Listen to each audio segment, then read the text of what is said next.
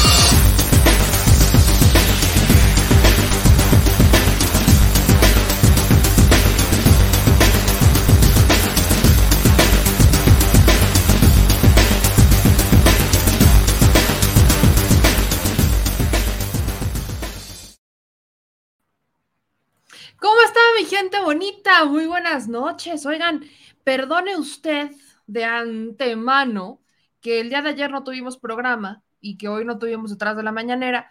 Fue un día interesante porque, bueno, ya saben, ayer tuvimos nuestros problemas técnicos, ahora sí que fallas técnicas, sino de las divertidas, oigan, esas fallas técnicas no como las de Colosio, ayer sí andábamos con fallas técnicas y debido a esas fallas técnicas no pudimos hacer la transmisión y como bien me dijeron en los comentarios, meme, se te acumuló la chamba y tienen toda la boca llena y atascada de razón, diría mi querido Rafita Herrera, porque sí, se nos acumuló la chamba. Hay muchas noticias y vaya, es que por noticias ya saben que aquí de por sí no paramos, pero hay muchas cosas que hay que analizar, así que vamos a hablar en este programa de temas interesantes. Uno de ellos es Nuevo León, otra vez.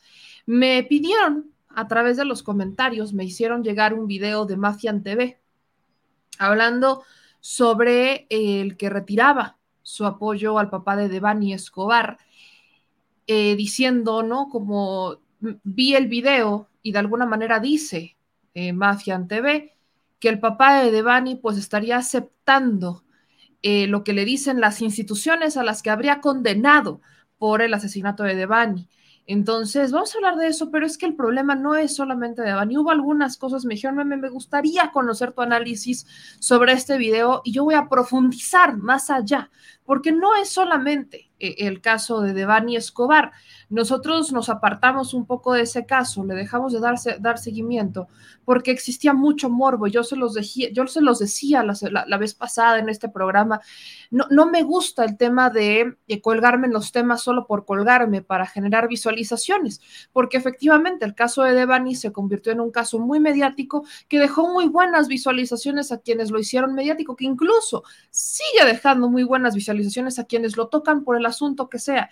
Y no precisamente lo están tocando, digamos, con el debido proceso o con el, eh, vaya, con ética o con moral, no, yo veo que lo tocan por el lado del morbo, justamente para jalar a la gente por el asunto del morbo, pero desde el momento de Devani, yo les decía es que no solamente es Devani, ¿no? El caso de Devani es uno, un caso mediático, pero hace un ratito respondí a un correo electrónico que nos hace llegar de un caso de feminicidio en Nesa, en donde también tienen videos, tienen todo tipo de elementos de prueba para confirmar que fue un feminicidio y las autoridades no les hacen caso. Entonces nos topamos con que sí, el caso de Devani fue un caso mediático y es un caso que exhibió todas las fallas habidas y por haber en el sistema de justicia penal. Sí, pero solamente es uno de cientos casos que no solamente caen en, las mujeres. Vaya, hemos llevado casos, eh, Israel Vallarta, ¿no? Que sigue ahí en un limbo. Recordemos que el caso de Israel Vallarta, él sigue preso porque él está buscando salir por inocencia,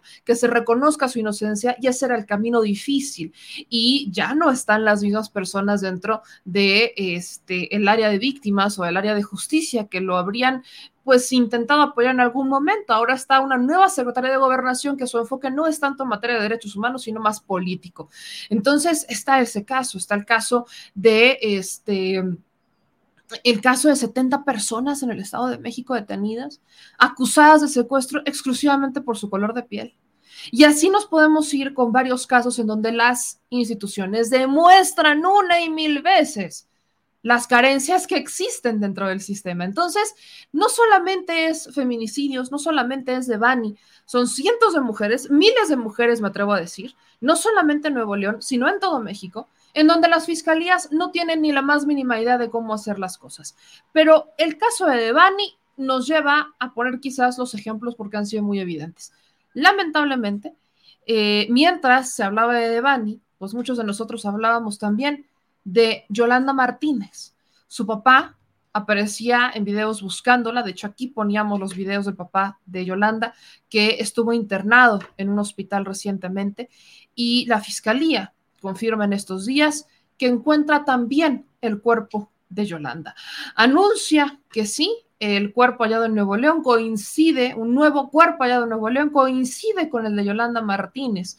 La Fiscalía General del Estado de Nuevo León realiza una conferencia de prensa, ¿no? Otra vez sale la fiscal especializada en feminicidios, que es Griselda Núñez, confirmando, ¿no? Las características, las pertenencias y la ropa, diciendo, bueno, pues sí, sí es, eh, se confirma que es Yolanda, una joven de 26 años que habría desaparecido desde el 31 de marzo en el municipio de San Nicolás de los Garza. Eh, la dependencia, vaya, eh, ha mencionado, ¿no? Que el cuerpo pues se permanecía en las instalaciones del semáforo y demás, pero se topan con el caso de Yolanda, mientras el de Devani sigue en proceso, mientras el de María Fernanda también está en proceso que ocurrió unas semanas antes. Entonces, creo que sí hay un timbre de alerta en el caso en el estado de Nuevo León, en donde vemos que son muchas las mujeres que de forma seguida, de forma continua han estado desapareciendo y que han sido asesinadas. No solamente que desaparecen, sino que son asesinadas. ¿Y qué es lo emblemático quizás de Nuevo León? Que hay distintas áreas de responsabilidad. Entonces, vamos a hablar un poco de ese caso para que usted se genere un criterio propio y le daré mi opinión, que le repito, mi opinión no es noticia, solamente es una opinión. Pero además, también tenemos temas relacionados con la, con la Secretaría de Gobierno, como les mencionaba, un tema relacionado con el AIFA, hay unas nuevas reglas que está poniendo sobre la mesa el gobierno federal a través del secretario de Gobernación, Adán Augusto, en donde pues está ya impulsando, digamos que de una forma política, pero sí más intensa a las aerolíneas a que empiecen a operar desde el Aeropuerto Internacional Felipe Ángeles. Está poniendo como fecha límite el gobierno federal el 15 de septiembre para que empiecen a migrar, ¿no? Sí, sí está muy padre que quieran vuelos, qué buena onda, pero ya no van a meter más vuelos en el Aeropuerto Internacional de la Ciudad de México. Tenemos el boletín en donde justamente llegan a estos acuerdos, en donde si quieren más vuelos, si quieren nuevos vuelos, sobre todo por las fechas de verano, quieren incrementar su oferta, pues van a tener que hacerlo desde la IFA, porque no se va a tolerar ahora sí que ni un vuelo más desde el Aeropuerto Internacional de la Ciudad de México, ni Terminal 1 ni Terminal 2. Ahora vámonos al Aeropuerto Internacional Felipe Ángeles para que incrementen su demanda y empezar a desfogar el Aeropuerto Internacional Benito Juárez, que déjeme decirle, sí está saturado. O sea, ya lo viví, en un vuelo internacional. Tiene muchos años que yo no hacía un vuelo internacional. Y regresando de esta gira, pues vaya, en migración nos topamos con una fila brutal. Si usted me sigue en Instagram, habrá visto las imágenes.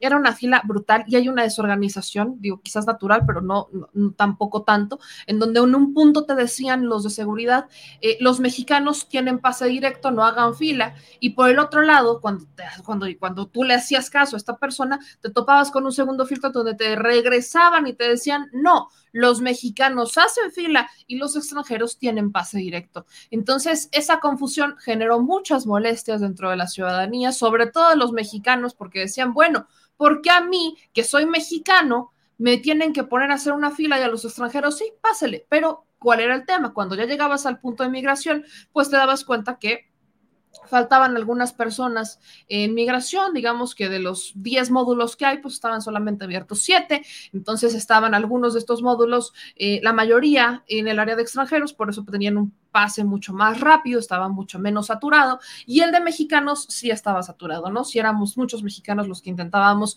llegar y se saturaban porque llegaban vuelos y llegaban vuelos y llegaban vuelos, entonces todos hacíamos como un cuello de botella en el punto de migración.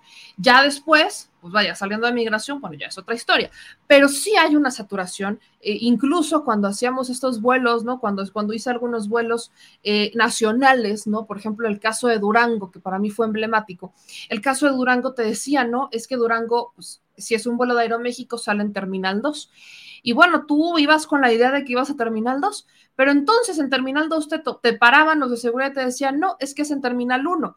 Y no te decía tu vuelo, o sea, no decía en el boleto tu vuelo. Entonces tenías que llegar ¿no? Pasar el ferry, utilizarlo para llegar a la terminal 1 y en la terminal 1 pues llegabas corriendo y ya ahí te bajaban, ¿no? Y con un carrito te llevaban hasta la terminal 2 donde sí estaba el, avión, ¿no? Te cruzaban, pero para llegar por tierra ya habiendo pasado el punto de control. Entonces, sí, sí hay una necesidad de, de saturar el aeropuerto internacional de la Ciudad de México, Benito Juárez, para eso está la IFA, pero se los dije, hay mucha resistencia por parte de las aerolíneas, porque estas aerolíneas ya tenían su su business hecho con el Tetexcoco. Entonces hay como una cierta protesta todavía que sigue ahí, pero vaya, es un proceso, es un proceso. También lo dije desde un inicio, se va a abrir el aeropuerto y vamos a ver que poco a poco, esto es paulatino, poco a poco van a empezar a migrar ciertos vuelos, van a empezar a llegar nuevos vuelos, van a empezar a tener nuevas alianzas para el AIFA y lo veremos en la segunda mitad del 2022. Ya veíamos algunos acuerdos a los que llegaba el canciller Marcelo Ebrard, ¿no? Diciendo,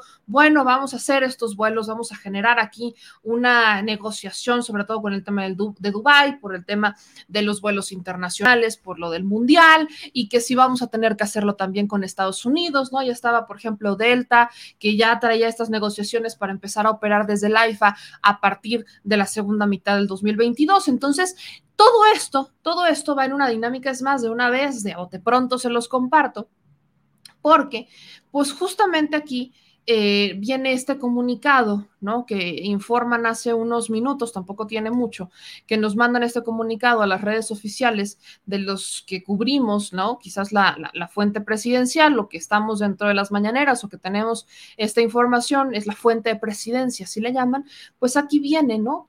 Esta, eh, pues este comunicado en donde viene lo que les estoy diciendo, ¿no? Prácticamente, pues aquí lo están mencionando y me quiero ir al punto número uno, ¿no? El punto número uno y el punto número dos creo que son los más importantes, en donde dicen que las aerolíneas nacionales e internacionales de transporte de pasajeros van a mantener sus respectivos horarios de aterrizaje y despegue, o sea, los slots eh, que hoy tienen asignados para la temporada verano 2022 desde y hacia el Aeropuerto Internacional de la Ciudad de México. De esa manera no se va a tener ningún una afectación. Pero, pero, hay un incremento significativo en la oferta de vuelos desde y hacia el Aeropuerto Internacional Felipe Ángeles. El plan es alcanzar más de 100 operaciones diarias, iniciando la primera etapa el próximo 15 de agosto y la segunda el 15 de septiembre, justo en la temporada que termina ya, va terminando verano. En el transcurso de los próximos días se dará a conocer el detalle de una nueva oferta de vuelos en beneficio de los usuarios del nuevo aeropuerto. Y Aquí viene también algo importante, que todas las operaciones tipo charter y de carga nacionales van a migrar inmediatamente de la ICM al AIFA y en 90 días se tiene estimado que va a quedar esta infraestructura fiscal y aduanera para poder recibir a partir de ese momento los vuelos de carga internacional, asimismo aquellas aerolíneas que hoy operan en el Aeropuerto Internacional de la Ciudad de México y que tengan, este es, este es un byte muy importante, que tengan más de un año de adeudos aeroportuarios, combustible, impuestos, y derechos, entre otros conceptos, no podrán continuar sus vuelos y deberán migrar a otra terminal aérea. O sea, hay muchas aerolíneas, no quiero mencionar nombres como Interjet, por ejemplo, o vaya, Aeromar, no sé. Hay muchas aerolíneas que no han logrado pagar estos adeudos que tienen, que no han hecho estos pagos, entonces, vaya, no tienen como el privilegio de decir, ahora si tú te quieres quedar aquí, compañero, pues no, no puedes. Si debes, si debes, eh, los servicios del aeropuerto, pues como por qué te tienes que quedar ahí o como por qué vamos a dejar que te quedes ahí, mejor vete a migrar a otra terminal aérea, que no se no necesariamente estipula aquí que tiene que ser el Felipe Ángeles, perfectamente podrían migrar quizás, ¿no? A el aeropuerto este, de Toluca, ¿no? Por mencionar algunos. O sea, no, no estamos, vaya, no se le está obligando a irse a la IFA como tal. Entonces, este, pues ahí lo tienen, ¿no? Eso, es un tema también creo que es importantísimo. Y a partir de este momento, lo que les decía, no se van a autorizar vuelos nuevos entrantes al Aeropuerto Internacional de la Ciudad de México y no se va a permitir un aumento de las operaciones más allá de los slots asignados para la temporada verano 2022. Esto quiere decir, hablamos de nuevos vuelos entrantes, esto es creo que muy claro, ya hay, lo que decía el punto uno, los vuelos que ya existen no se van a mover, pero no vamos a permitir nuevos. ¿Por qué? Porque hay una saturación del aeropuerto. Estas eran reglas que hacían falta. O sea, ya no es solamente, vaya, no había antes una terminal a donde pasarlos. Ahora existe esa terminal. Entonces, ¿cómo por qué no estaríamos eh, limitando quizás o por qué no estaríamos viendo que eh, se vuelven o que se hacen estas migraciones? Creo que es un punto muy importante a mencionar dentro de todo. Y eh, también dentro de estos puntos, pues menciona, ¿no? Aquí abajito en la misma información que pues no va a haber ningún decreto, que es algo que le preguntaban hoy al presidente en la mañanera, que eh, se había mencionado que el subsecretario de Transportes, ¿no? Y el presidente ahí se enojó, dijo, pues es que pregúntenme a mí porque yo no sabía. Este, el subsecretario de Transportes habría soltado que sí va a ser un decreto para obligarlos a migrar a la IFA, ¿no? Particularmente, el presidente dijo, no, es que no va a haber ningún tipo de decreto, solamente estamos hablando de las operaciones de carga, no por el tema aduanal.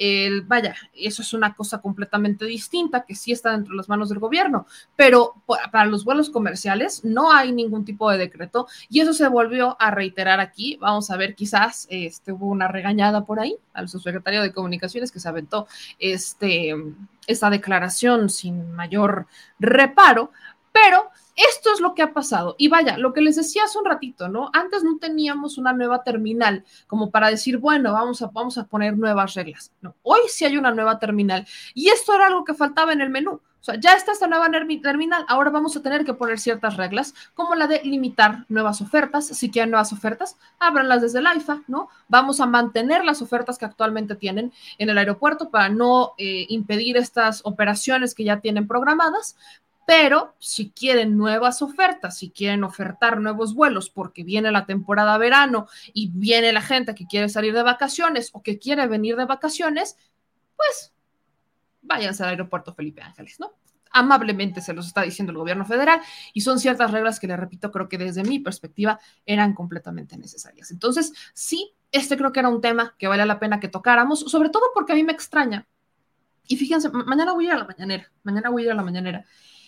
Hay algo que a mí me brinca mucho y es, un es el trabajo que hacen los periodistas. Creo que lo he mencionado varias veces en el programa, mi gente. Y es que, a ver, el tema del rediseño aéreo era obligado. No era solamente por Felipe Ángeles, e, era un pendiente obligado de la administración. ¿Por qué? Porque cada determinado tiempo se tiene que hacer un rediseño de un espacio aéreo, punto. ¿Por qué? Porque van cambiando las tecnologías, porque se van modernizando, porque hay nuevas aerolíneas, porque hay nuevos vuelos, porque hay nuevas ofertas, porque hay nuevas rutas. Entonces, se tiene que actualizar cada determinado tiempo. Nos decían los expertos del CNEAM cuando hicimos este reportaje, eh, si no estoy mal, el año pasado, a finales, a principios del año pasado, hace un año lo hacíamos, nos decían, es que esto es algo que se tiene que ir haciendo porque pues estamos obligados. ¿No? Nueva York lo hizo, o sea, México tendría que haber hecho el rediseño del espacio aéreo en el 2015, entre 2015 y 2016. Y el único rediseño que se hizo en ese periodo fue el de que no pasara un avión por los pinos, porque Enrique Peña Nieto, entonces presidente bajo ese periodo, no querían que pasaran los vuelos arriba de los pinos. Entonces se hizo un rediseño, no como se debería, pero sí se hizo un cambio para que los aviones no pasaran arriba de los pinos. O sea, ese es un cambio que se hizo que no es completo. Digo, tiene una lógica cuando hablamos de no pasen los aviones, pero no, no es como que desde un avión le vaya a caer algo, digo.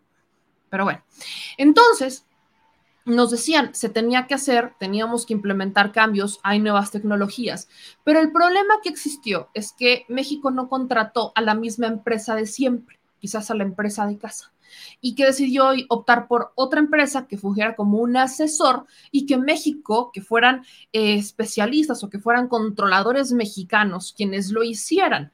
¿No? Algo que normalmente no habría pasado. ¿Qué es lo que habría pasado en una administración distinta? Se hubiera contratado una empresa para que hiciera todo el rediseño del espacio aéreo y después enseñara cómo implementarlo tecnológicamente. Lo que aquí se hizo es, voy a contratar a la empresa para que te asesore a ti y tú, mexicano, vas a hacer el rediseño.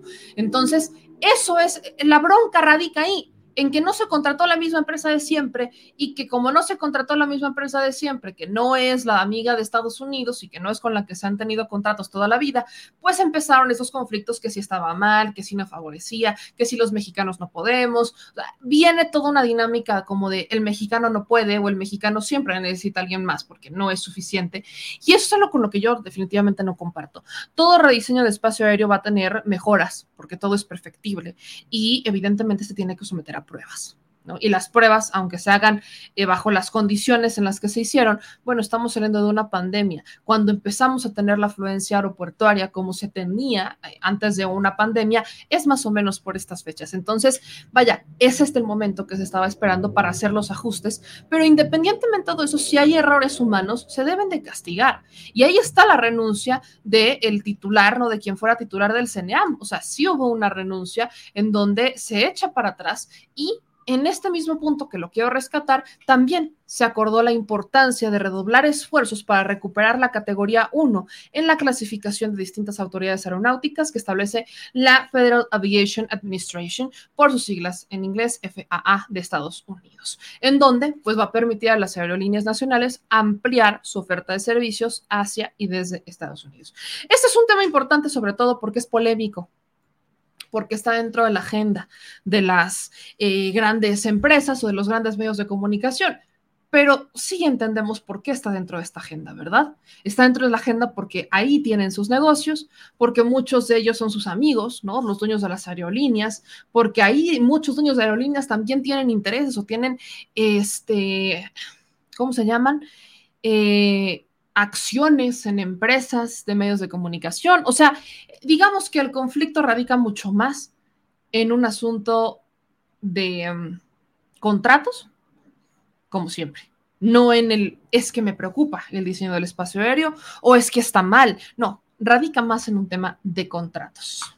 Ahí nomás, para que le vayan, para que le vayan viendo. Pero bueno, ahora, quiero saludar a la gente, ¿no? Porque por aquí este, ya empezaron a llegar y no había platicado con ustedes. Aquí tenemos a Martín Velázquez que nos dice, Peña no quería que pasaran aviones sobre los pinos porque le tumbaban el copete. Eh, Alejandro dice, pobre güey, se quedó sin chamba. Y nosotros lo entrevistamos, fíjense, en el canal van a encontrar este, la, van a encontrar la, entrevista, pues. Eh, luego nos dicen, aquí en sus comentarios, dice Luna, todos los aeropuertos en las ciudades del mundo están lejos. No sé por qué se quejan que según está lejos el aeropuerto. Ya bájenle a su veneno y sean positivos. Eh, nos dicen acá qué tal su noche, Ani, un besote a nuestra querida Ani, también Gorgonio, que hoy tenemos la gran sección que tanto le gusta a Gorgonio. Yo sé que es fan. ¿Por qué? Porque también tenemos que hablar sobre la vacuna Abdala, pero para niños. Así que vayan calentándome motores con sus preguntas, porque ese será el segmento con el que vamos a cerrar el día de hoy. El segmento con el doctor Frisby, Wiki Frisby, el tema de Abdala, vacuna Abdala, vacuna cubana, que ya aquí hemos hablado de esa vacuna, que tiene una muy buena efectividad, ya quizás mejor que Pfizer, pero que ha generado mucha polémica, ¿no? Yo se los dije también el día de ayer, el, lunes, en el detrás de la mañanera, va a ser muy polémico porque ya vamos a escuchar, y dicho y hecho, es que ese es un mecanismo para darle dinero al comunismo, porque el presidente lo único que quiere es darle dinero a los comunistas de Cuba. Y es un mecanismo para desviar recursos y darle ese dinero a los comunistas de Cuba. Y evidentemente cuestionan todo lo que tiene que ver con la efectividad de la vacuna. Pero vamos a hablar justamente de eso el día de hoy, así que mi gente, ayúdenme a compartir, ayúdenme a compartir, por favor, manitas arriba y todos los comentarios aquí abajo, por favor. Dice Yosmar, meme, ¿cuánto hiciste del aeropuerto de Cancún a Tulum? Son dos horas, dos horas. Más o menos nos hicimos dos horas. Este, porque sí, salimos del aeropuerto de Cancún y es como, es como una México-Puebla, o sea, del aeropuerto de Cancún a Tulum es como un México-Puebla, más o menos. Solamente, solamente, este, que, como le digo, es una zona que está repleta de infraestructura inmobiliaria. O sea, la diferencia entre las carreteras, ¿no? La, diferencia entre las carreteras es que la de México-Puebla, pues es campo, ¿no? Y la diferencia con la, este, con la carretera hacia Tulum desde el aeropuerto de Cancún es justamente que es prácticamente zona residencial. O sea, tú vas pasando de fraccionamientos, fraccionamientos, fraccionamientos, fraccionamientos, fraccionamientos, fraccionamientos, fraccionamientos, y letreros de fraccionamientos, y letreros de fraccionamientos, y plazas, y plazas, y plazas, y plazas, y es lo que vas viendo en toda la carretera Tulum, por cierto, ¿no? Es el, otro lado de la devastación ambiental, que no sé por qué ahí no la arman de todos, pero bueno, ahí ya saben. Eh, ahora aquí nos dicen, en Marta, el aeropuerto funciona para tres estados, lo cual estuvieron representados con sus gobernadores, por supuesto. O sea, está funcionando para el Estado de México, funciona para la Ciudad de México, funciona para el Estado de Hidalgo también. O sea, funciona para tres estados. ¿Cuál es el problema ahí? No, no lo logro entender, pero bueno. Ahora, mi gente, como les dije, tenemos muchos temas y tenemos también que, reaparece, ¿no? Andrés Ruemer y demás, pero me voy a ir por partes. Primero, me voy a ir con el asunto de Nuevo León. Como le digo, aparece, ¿no? Aparece Yolanda Martínez, el cuerpo de Yolanda Martínez, una mujer eh, de 26 años, madre, que habría desaparecido el 31 de marzo en, el estado de Nuevo León. Eh, tengo entendido que el gobernador habría, ¿no? Que, que en algún momento se habría pausado la búsqueda porque en algún momento se escuchaba, ¿no? Que ella se habría ido de forma voluntaria, ¿no? Que ella se habría ido de forma completamente voluntaria. Y es esto que se viene escuchando en Nuevo León por parte del secretario de Seguridad, que dice que las mujeres, ¿no? Y también de la Fiscalía, que dicen que las mujeres y los jóvenes desaparecen por rebeldes o porque no hay comunicación con los padres. Y en el caso del gobernador decía que las mujeres desaparecían por COVID. Ok. Pero bueno.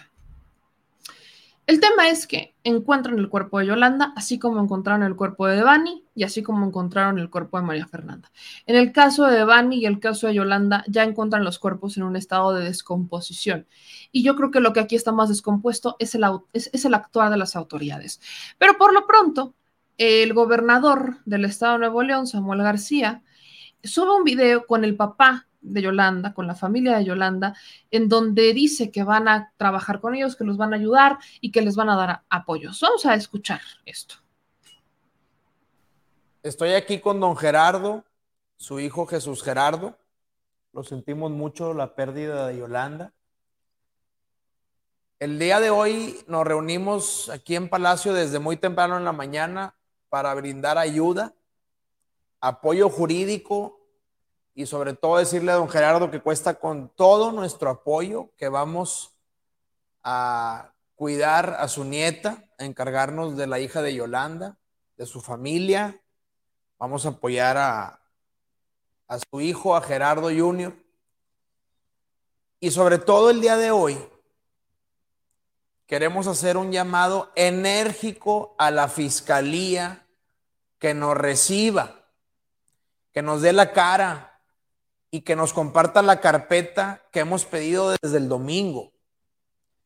El domingo en la tarde, tanto la familia de don Gerardo como la comisión de víctimas hemos pedido puntualmente la carpeta. Queremos tener las pruebas para abonar y ayudar a don Gerardo en el tema jurídico se nos prometió el día de ayer lunes, no nos entregaron nada. Fue don, don Gerardo Alcemefo.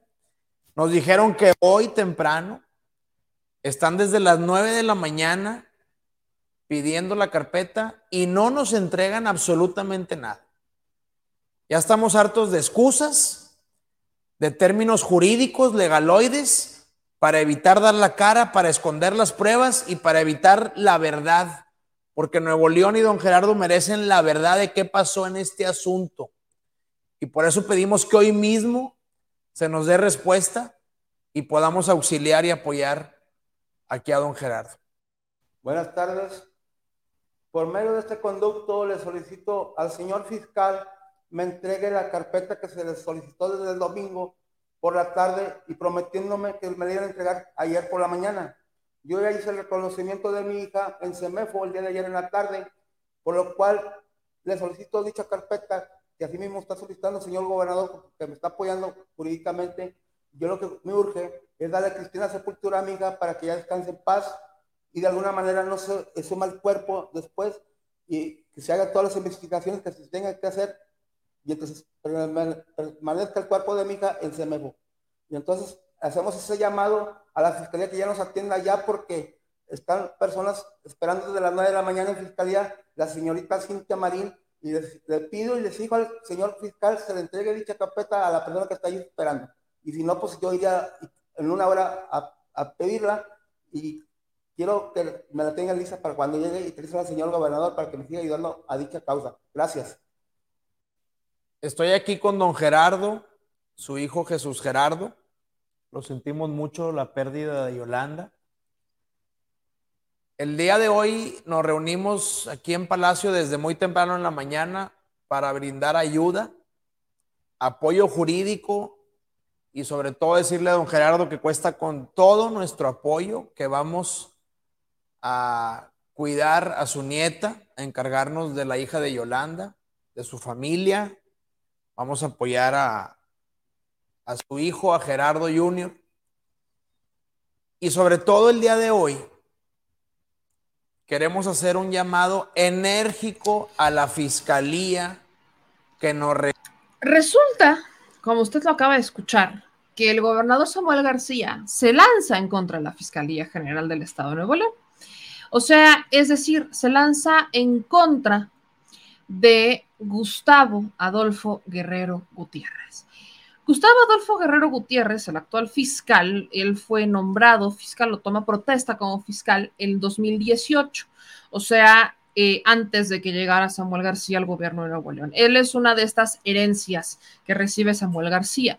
Pero vaya, esto no es novedad. Eh, la fiscalía se supone que es autónoma o es autónoma, pero la fiscalía de Nuevo León, si no estoy mal, Gustavo Adolfo Guerrero Gutiérrez ha estado ampliamente vinculado al PRI de Nuevo León, antes de convertirse en fiscal, o sea, muchos años atrás, porque obviamente fue magistrado y fue, o sea, es licenciado en Derecho, aparte es licenciado en Derecho y Criminología, o sea, deje usted, no nada más es abogado, también es criminólogo. Y yo no lo he visto, no, no lo he visto en ninguna de sus conferencias de prensa hablar como un criminólogo, hablar bajo el conocimiento, aunque sea teórico, no, no lo he visto. Pero hemos visto, lo que sí hemos visto es a un fiscal que ha buscado eh, depender, ¿no? Ha buscado defender incluso al gobernador Samuel García. Recordarán como en una conferencia sobre el caso de Devani, estando el papá de Devani junto, pues el papá de Devani eh, decía, ¿no? Que gracias al gobierno federal que habían integrado esta comisión, pues es que como que había ciertos avances. Y entonces el fiscal ¿no? Eh, como que interrumpe y dice, no, no, no, pero sí, o sea, independientemente de eso, también tenemos al gobernador Samuel García, ¿no? Extremadamente preocupado y vinculado en estos casos, ¿no? Como intentándole lavar la cara a un Samuel García. Entonces, en el que en este momento veamos a un Samuel García irse en contra del fiscal, írsele en contra al señor fiscal, es algo que simplemente no me compro. No, perdónenme, disculpe, tal vez peco de ingenua o tal vez peco de mal pensada, no sé, pero no le termino de creer a Samuel García eso de le exigimos enérgicamente al señor fiscal que nos entregue las evidencias del caso, porque ah, no fuera el tema del bronco, ah, no fuera el bronco, porque entonces sí, Samuel García sabe lo que incluye la carpeta de investigación, está enterado, está vinculado, no, solamente es, no, no, olvidemos que sí, efectivamente, Samuel García interpone la denuncia con la que el Bronco termina en prisión, ¿no? Que por cierto, al Bronco le acaban de realizar, creo que una colposcopía porque parece que tiene tumores en el estómago y quieren descartar si son cancerígenos o no. Eh, pero independientemente de todo, cuando algo le interesa al gobernador, lo sabe. Ahora está jugando la carta de yo no sé nada. Y miren, actuando bajo la ley, efectivamente, Samuel García no tendría que saber más porque se supone que existe una autonomía en las fiscalías, pero aquí hay una bolita que incluye por, completo a la fiscalía y que el gobernador podría pedirle a su Congreso, porque prácticamente así funcionan, así como aprobaron en primera ronda su nueva constitución, podría exhortar a la Cámara de Diputados, que sí tiene el poder, de llamar a la fiscalía, de exigirle una rendición de cuentas a la fiscalía, porque eso no ha pasado hasta este momento.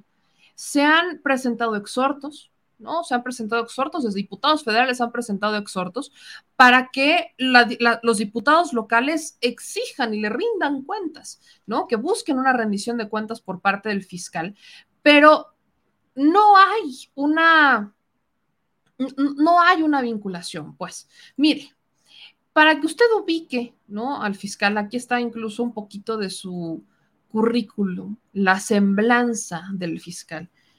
Pero hay algo que me preocupa más allá de esto y tiene que ver con la, la cantidad de casos en tan poco tiempo que hemos visto en Nuevo León.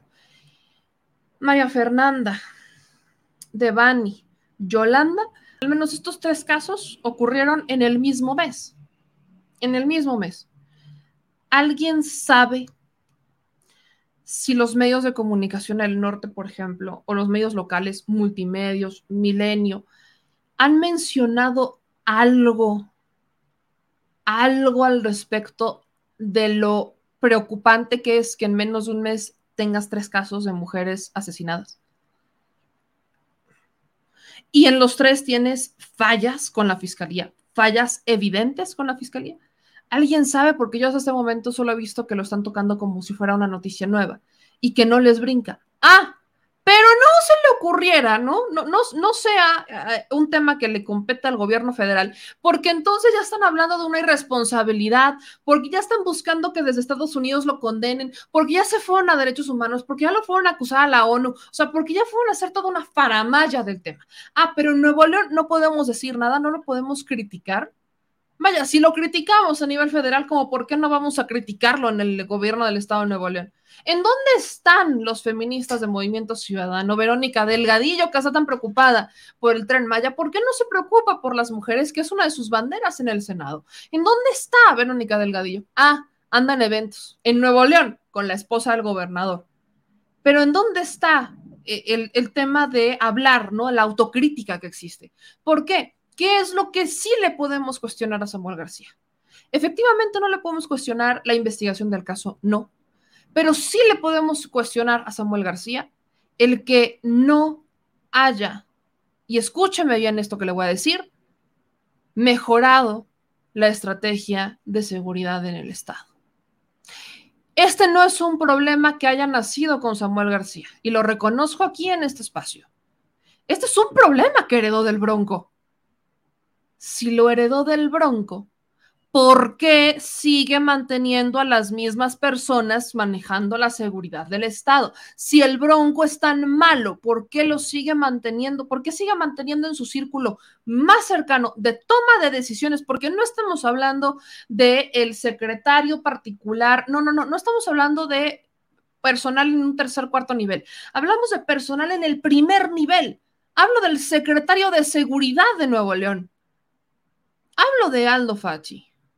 El que dice que si las mujeres desaparecen en Nuevo León es porque no le avisan a sus papás. Samuel García dice que si desaparecen las mujeres en Nuevo León es por COVID, por salud mental. Por salud mental debería ya de haber cambiado su secretario de seguridad. ¿Por qué no lo hizo Samuel García? ¿Acaso no hay alguien en Movimiento Ciudadano que pueda, no sé, hablar de seguridad o ser un buen secretario de seguridad? Vaya, si no puede, si no tiene, que le pida ayuda al gobierno federal si quiere, como lo ha hecho últimamente. Pero ¿por qué mantener la misma estrategia cuando no está funcionando? Si tienes tres casos así seguiditos, y estoy hablando solamente de los mediáticos, porque son muchas más, pero solamente hablo de los mediáticos.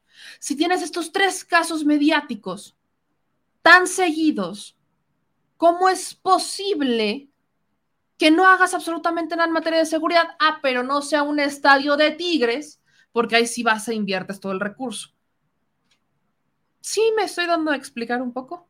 Bueno, pues mientras esto pasa, ¿no? Mientras esto pasa, mi gente, está el caso de Devani, ¿no? Que, que también, ¿cómo le explico todas las incongruencias de la fiscalía, ¿no? No, no, logro terminarlas de entender, le, soy bien honesta, no logro terminar de entender todas las eh, ideas, ¿no? ¿Qué es lo, el caso de Devani, lo, voy a retomar en un resumen bajo la teoría de la fiscalía actualizada, ¿no? Uno, que Devani, ¿no? Habría, eh, o sea, las pertenencias de Devani aparecen en una fosa, sueltas en una fosa, pero estaban acomodadas de una manera. Pero también entonces eh, la credencial del lector de Devani habría aparecido en otro lugar, en una zona residencial, si no estoy más mal. Pero también, por ejemplo, en otra fosa estaba la ropa interior y los tenis de Devani, o sea, en fosas distintas.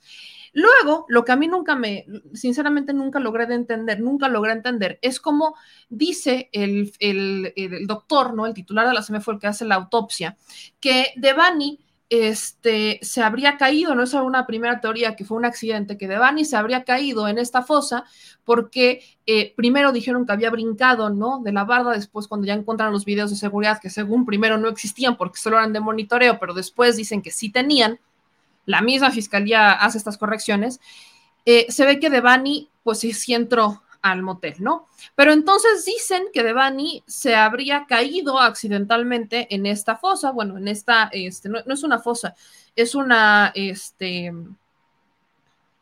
bueno, llamémosle fosa, en lo que me acuerdo del nombre, que la audiencia me ayudará seguramente a, el nombre correcto del lugar, que no, no es una fosa propiamente. Pero bueno, que Devani se habría caído accidentalmente, pero tenía 90 centímetros de agua, o sea, no había una profundidad como para que se pudiera ahogar, pero hubo un golpe en su cabeza y el golpe en la cabeza, o sea, ya estuvo viva, se levantó después de haberse caído y entonces se murió no, logran explicar cómo, por ahí luego me en los comentarios, bueno, sí, sí pudo haber sido otra vez un derrame, ¿no? Que se hubiera golpeado y que hubiera habido un derrame, pero el golpe tuvo que haber sido lo suficientemente fuerte como para que ella pudiera todavía despertarse, que le viniera el derrame y que todavía se muriera dentro de esta cisterna, que es una cisterna, este, que es que muriera dentro de esta cisterna sin haberse ahogado.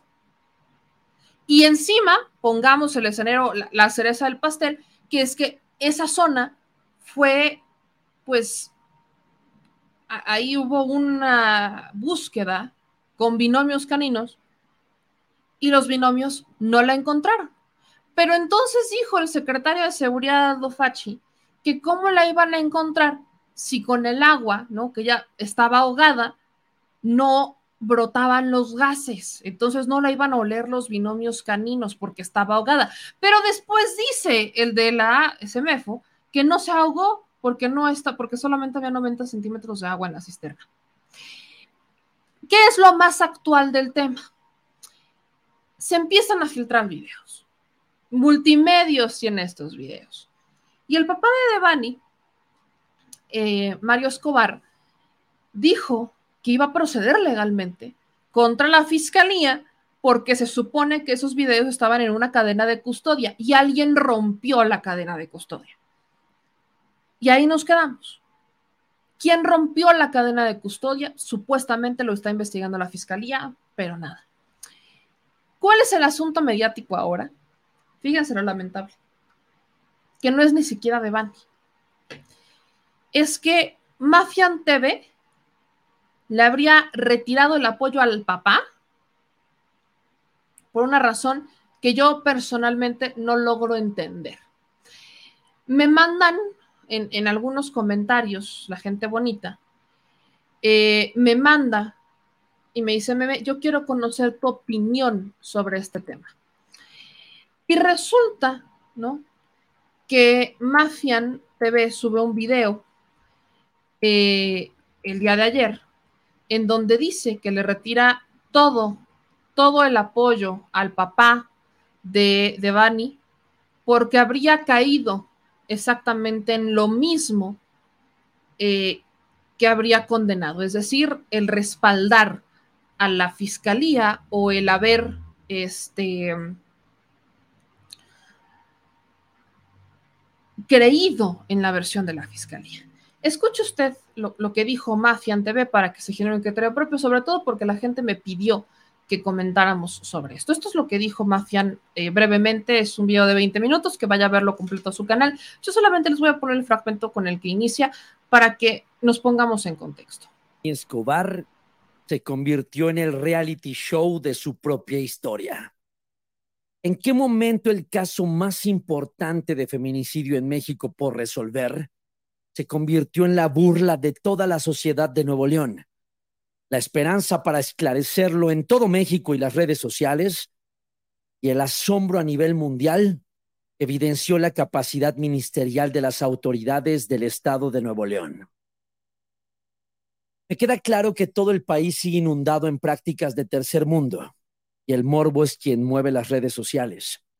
Muchos de nosotros caímos en las historias de los medios de comunicación que lamentablemente nunca hablaron de la corrupción que existe dentro de las corporaciones policíacas, donde el crimen organizado es quien dicta la cartera de todo un Estado.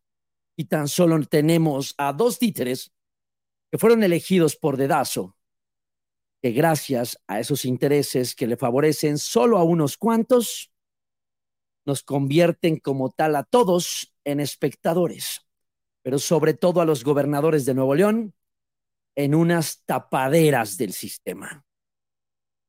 Me queda claro que las fiscalías nos permiten ver hasta donde ellos quieren y nos soltarán información sin vulnerar sus intereses mismos que ventilé una vez que me paré en el estado de Nuevo León. Ellos irán soltando información a su conveniencia. No importa que sea de Bani o Yolanda.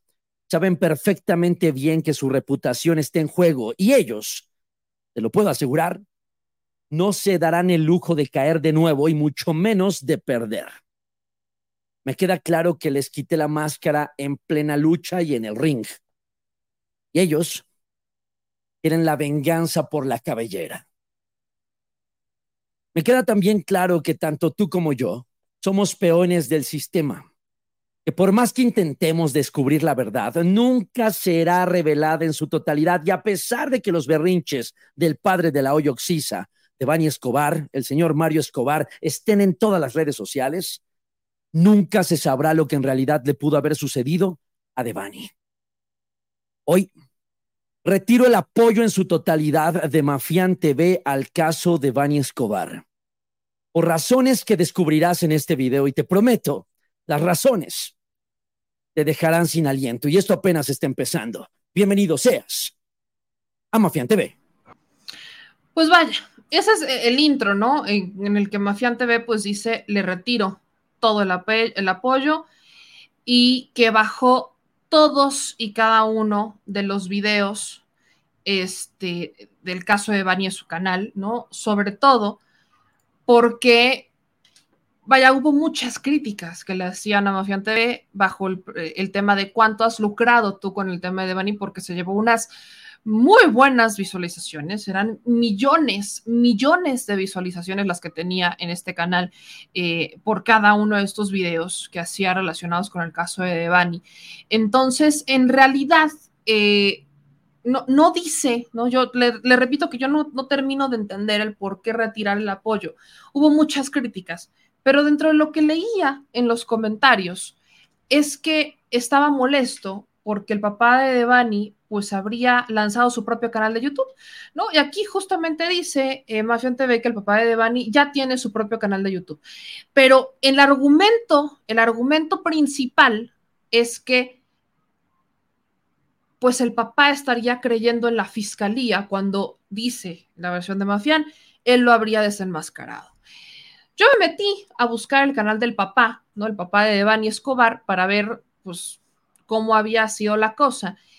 Y el canal del papá de Devani, usted lo puede ver en la información, porque esto es público. Uno cuando se mete a los canales de YouTube puede ver la información. Este es el canal del papá de Devani, en donde sí dice papá de Devani, Susana Escobar Basaldúa, ¿no? Canal oficial enlaces, ¿no? Y aquí dice que él se unió el 24 de marzo del 2018. O sea, él habría abierto su cuenta YouTube el 24 de marzo del 2018. No habría subido quizás contenido de Devani, pero el canal no es nuevo, no es como que abrió el canal apenas, sino que ya lo tenía. Y lo que empezó a hacer eh, Mario Escobar fue empezar él a subir su propio contenido. Digamos que ya no a usar este a terceras personas o que ya no fueran terceras personas las que hablaran del caso, llamémosle Mafián, llamémosle Milenio, llamémosle como le quieran llamar, porque había otro canal por ahí que me aparecía en donde solamente se enfocaban en hacer live sobre el caso de Devani. Entonces, desde una perspectiva, ¿no? Mafián tendrá quizás sus razones,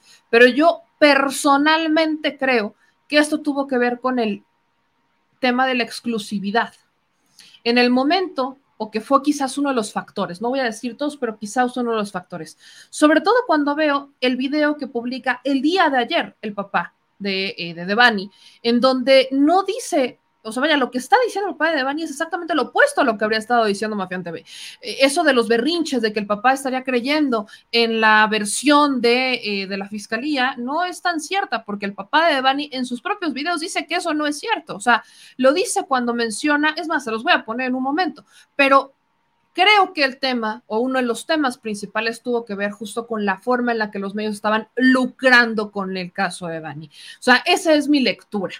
Corríjanme si me equivoco, luego por aquí hay gente que tiene opiniones diversas y es súper válido, pero personalmente creo que esto tuvo que ver con el tema de la exclusividad que el papá de Devani, al subir su propio contenido y el ya no buscar los medios, porque incluso nosotros los buscamos y nunca tuvimos respuesta, pero incluso el que él ya no subiera, el que él suba su contenido, se está pasando encima de los medios de comunicación y está obligando a la prensa a que lo vayan a ver, a que vayan a ver el contenido que él está subiendo a sus redes sociales, en donde él está hablando de los casos de primera mano y que ya no se lucre con el caso de Devani como se hizo por morbo, no solo en un canal, sino en cientos de canales del caso de Bani. O sea, ese es un tema. El caso de Bani se convirtió en morbo y miles de canales lo empezaron a utilizar, empezaron a tergiversar, empezaron a convertirse en amarillistas, vaya, muchos ya eran amarillistas, empezaron a inventar cosas, o sea, había mucha especulación, lo utilizaron como si fuera una novela, o sea, hubo muchísima especulación del caso, no hubo una ética profesional el respecto y a eso súmenle la filtración de los videos, que según la fiscalía fue un hacker, ¿no? Que ahora pueden hackear. Imagínense, si pueden hackear a una fiscalía, ¿qué podemos esperar nosotros como ciudadanos? Porque la fiscalía dijo que los videos del caso de Bani que se, que se habían publicado, cosa que el papá denuncia porque dice estaban en una cadena de custodia y por el cual busca una investigación para que caigan los que tengan que caer, dice la fiscalía escuche usted esto, que fue un hacker. Para que usted se genere su criterio propio respecto a este tema, escuche, de primera mano lo que dice el papá de Devani en su canal de YouTube. Buenas tardes, hoy 9 de mayo, siendo las 12.28. Quiero comentarles que escuchando las declaraciones de la señora Griselda Núñez, la fiscal de feminicidios, comenta este, una situación en la cual dice y asegura que los carros que aparecen ahí en el video, eh, o, más bien el carro que aparece, no es Devani la que se sube. La verdad, este, qué pena que, que estén haciendo esto.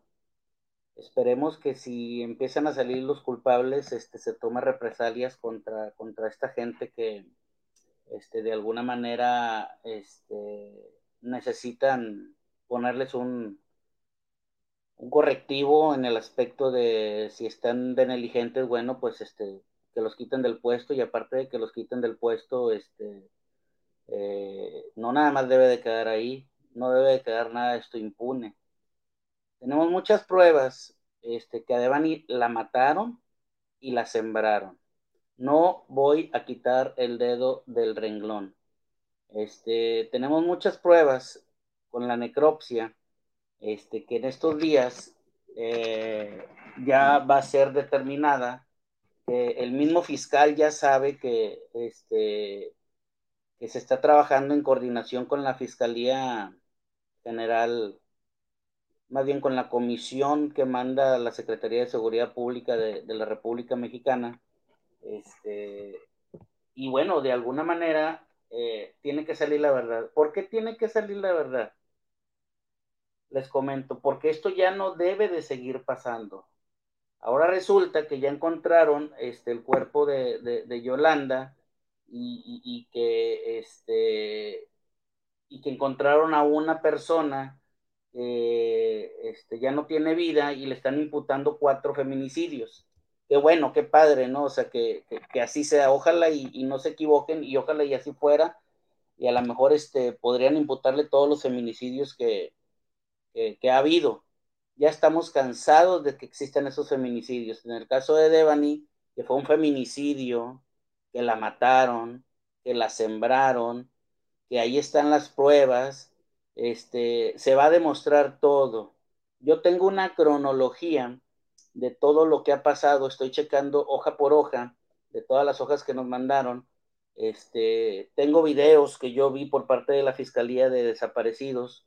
Este, tengo muchas cosas que ahorita estoy armando y que voy a dejar cartas donde este, está toda la verdad en la cual yo he vivido en base a los videos que la misma Fiscalía eh, lamentablemente ha filtrado que todavía no tiene una persona este, eh, que haya dicho que esta fue la que lo filtró, porque lo filtraron, digo, no puede ser otra cosa, que los tenían en cadena de custodia, este, todos esos este, videos, y que dicen que hay un hacker, o sea, digo, nadie se los va a creer, digo, obviamente nadie se los va a creer, creo que estoy en todo mi derecho de decir todo esto, de decir que este, ha sido este, una parte fundamental que yo les haya dado la pauta y que tengo la esperanza todavía de que se va a verificar y que en la necropsia van a salir muchas cosas y, que si hay a alguien que este que haya sido negligente aparte de que los corran o que los remuevan, pido la cabeza de quien sea. Y al decir de quien sea, todo esto lo trae la fiscalía, que quede bien claro. Lo trae la fiscalía. El, licenciado Gustavo Adolfo es el titular. Ha sido una persona muy correcta durante sus 41 años, pero ya la gente, este, bueno, estamos cansados de que siga pasando esto. Ya queremos la verdad. Ya no queremos mentiras, ya queremos que nos digan la verdad, ya queremos que, la sociedad esté tranquila, ya queremos este, que nuestros hijos estén tranquilos. Yo ya no lo tengo, ya no lo tengo. A lo mejor mucha gente habla porque no tiene hijos, no lo entenderían, no lo entenderían. Entonces, este, los que no tienen hijos, bueno, pues este, de alguna manera no, no les interesa, pero tienen hermanos, que tienen hijos, tienen familiares, que tienen hijos. Y bueno, creo que de alguna manera este, debemos de tener conciencia a nivel local, a nivel nacional, a nivel Centroamérica, a nivel mundial, de que estamos cansados que siga pasando esto.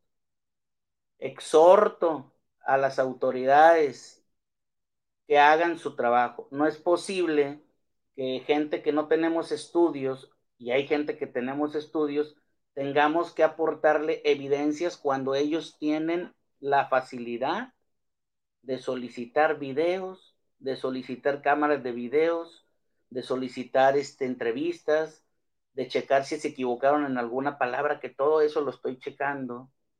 que este, ya llevamos dos tomos de, hacer una cronología de lo, que, de lo que la gente dice, de que si, si se vio gente ahí que, la estaban golpeando a Devani este, en, en la que afuera de la quinta, abrirles una carpeta independiente. De que si algún este alguna persona de ahí, fiscal o no fiscal, o trabajador de la, de la fiscalía, y se equivocó, abrirles una carpeta independiente. ¿Por qué lo hizo? ¿Por qué lo hizo? Las preguntas son esas. ¿Por qué no cerraste el negocio el primer día? Bueno, pues porque no había cuerpo. Así de sencillo. Pues prácticamente hemos escuchado, esta es la versión del papá de Devani. Entonces, eso de que el papá de Devani está aceptando la versión de la fiscalía, eso es, vaya, usted lo acaba de escuchar, sigue siendo falso, el papá no acepta que haya sido un accidente, contrario incluso a lo que vimos cuando fue, estuvo en una conferencia de prensa, porque estaba en conferencia de prensa con los fiscales, con el de la CEMEFO, y ellos, vaya, insistían en que la línea de investigación seguía abierta, que no iban a dar por hecho absolutamente nada, pero seguían apuntando a que habría sido un accidente, y ahí estaba el papá de Devani como con un punto de vista de vamos a ver qué pasa, pero en videos que han seguido, ya que ha subido a su propio canal, hace la misma crítica y dice esto no ha sido un accidente. Ahora, ¿a qué me refiero cuando digo que, que siento, y esta es mi opinión, por ahí veía un comentario que me decían, le tienen envidia a Mafián? No, yo no tomo, yo, yo no hago la cobertura que hace Mafián, o sea, somos como dos eh, tipos de canales muy distintos. Yo no me voy a las notas rojas, eh, si hacemos investigación, pero de otros asuntos, aquí somos mucho más temas políticos, sí abordo estos casos, sí abordo temas de derechos humanos, sí abordamos temas de justicia, pero personalmente luego es una perspectiva más analítica, no tan nota roja, no tan morbosa, no tan eh, show, como lo quieran llamar. No, no lo hago de esa manera. Porque, porque aunque sé, porque he tenido programas que han tratado particularmente temas como el caso de Devani, que han tenido buenas visualizaciones, pues no me quiero poner a lucrar. Y sí, por ahí me decían algunos comentarios que no se puede lucrar con estos. Bueno, sí, sí se puede monetizar. Recordemos que YouTube, al menos en YouTube, sí hacen ciertas, ya tienen una nueva mecánica en donde tú puedes poner de qué se trata tu video, tú mandas tu propia calificación, tú lo evalúas y dependiendo de esa evaluación se revisa y puedes monetizar completa o parcialmente, dependiendo el tono en el que toques los temas. Entonces, de que se puede, se puede, mi gente. Eh, eso es un hecho. Entonces, personalmente he tomado la decisión yo de no irme hacia las notas rojas, pero sí en poner en perspectiva a las audiencias y que usted se genere un criterio propio. ¿Por qué? Porque gracias a esto nos hemos generado una credibilidad. Gracias a esto a veces la gente ya con nosotros y me dice, bueno, meme, ¿qué opinas? Y le repito, este tema en particular lo estoy tocando porque hubo gente que me mandó mensajes en Instagram y me dijo, me quiero saber tu opinión. Y es gracias a esa audiencia que nosotros hacemos lo que estamos haciendo. Pero para cerrar este caso de Devani, le quiero poner este último eh, comentario, ¿no? Este último video que hace Mafián. Eh, al respecto, ¿no? Del tema de Devani, ¿no? En donde dice que retira todo su apoyo. Escucha esta parte en donde habla sobre el canal de YouTube del papá de Devani. Como apoyo para incentivar y propiciar que muchos de ustedes se suscribieran a este nuevo canal de YouTube, donde miles, me queda claro, fueron a seguir al señor Mario Escobar para tratar de escuchar una realidad que es completamente falsa. Y de mí no merece mi más sincera atención. Considero que lo importante es esclarecer el feminicidio de Devani hoy se ha transformado en el anzuelo perfecto para pitonizos, mediums, brujos, canales de salseo, cazafantasmas, líderes de opinión de tres pesos y más. Total, todos ellos van a hablar de lo que hicimos allá. Y era muy normal que sucediese, porque ellos, sentados calentando un solo lugar, no tuvieron los huevos de ir hasta el lugar de los hechos. Me queda claro que hay muchos de ellos que te aseguran tener información contundente que ni siquiera verse en las carpetas de investigación del caso de Bani en Nuevo León. Todos ellos tienen la capacidad perfecta de inventarse cualquier pendejada para ahora sí colgarse de los que sí le chingamos y trabajamos para que este caso se posicionara en tendencia nacional después de evidenciar los errores de una fiscalía, pero sobre todo las carencias de un Estado. Estoy de acuerdo, estoy de acuerdo en algunas cosas, no en todo. Hay algo con lo que yo no concuerdo con Mafián, y es que dice que este es el caso más importante. Yo no estoy de acuerdo, y se lo voy a decir honestamente. Yo no estoy de acuerdo en que el caso de Devani es el más importante, no. Él lo hizo viral, sí, sí lo hizo viral, pero fue uno de los que lo hizo viral. Este caso también toma relevancia porque ocurre en un estado en donde todo se ve muy bonito, Nuevo León. Pero, vaya, la misma pregunta que le hice a los ambientalistas. ¿En dónde estuvo Mafián en los otros casos que llevan años ocurriendo en Nuevo León y en México? Los feminicidios no son algo nuevo. Y sí, quizás él lo hizo viral, pero la audiencia lo sabe.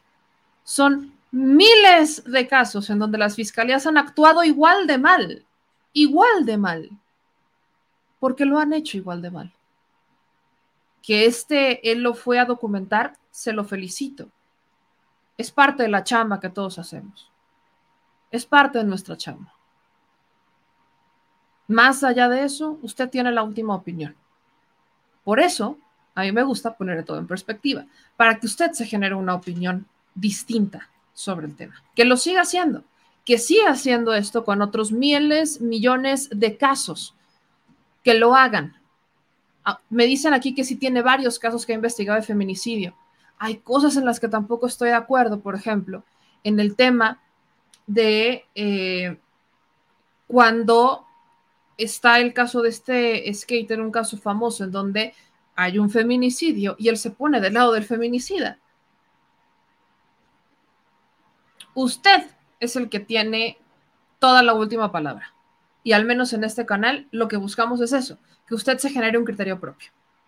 Ahí personalmente se la dejo.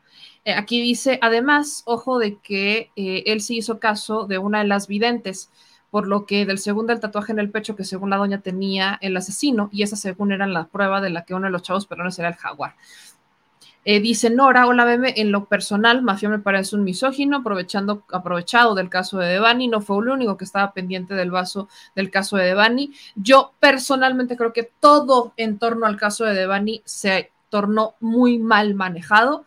Los medios de comunicación tradicionales y no tradicionales hicieron un pésimo papel todos colgados del mismo tema. Si la molestia es que el papá no, no dio más entrevistas porque ya las había dado, pues vaya, la decisión del papá de no dar más entrevistas y de poner todo en su canal es su decisión, está en todo su derecho.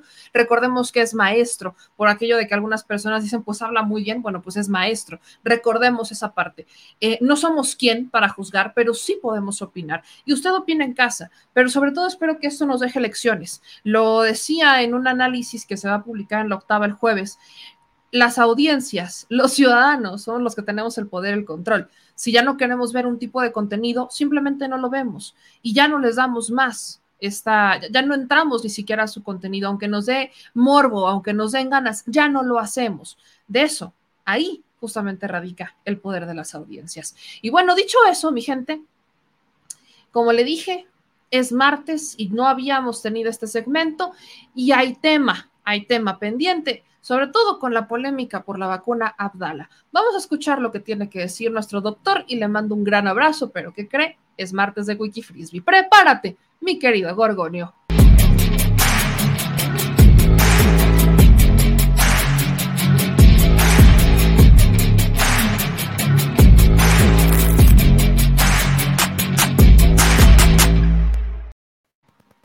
Doctor Frisby, ¿cómo está? Buenas noches. Muy bien, buenas noches. ¿Cómo están ustedes? Pues muy bien, Doc, extrañándolo. La semana pasada nos tocó cobertura y ahora sí reactivamos. No me extrañaste, te veías muy contenta. Pues sí, andaba yo contenta, andaba yo por Guatemala, estaba re bonita por allá, ¿verdad que sí? Sí, la verdad es que es muy bonito Guatemala. ¿Usted ha ido a Guatemala? Belice, Belice, es todavía más bonito. No he ido, a, a, Belice no me tocó ir. O sea, no fuimos a Guatemala, El Salvador y Honduras. Sí. Preciosos, vaya, con sus diferencias notables, claro. pero bonitos, bonitos, sí. bonitos. Sí, pues Doc, hablando de países de por allá, tenemos tema.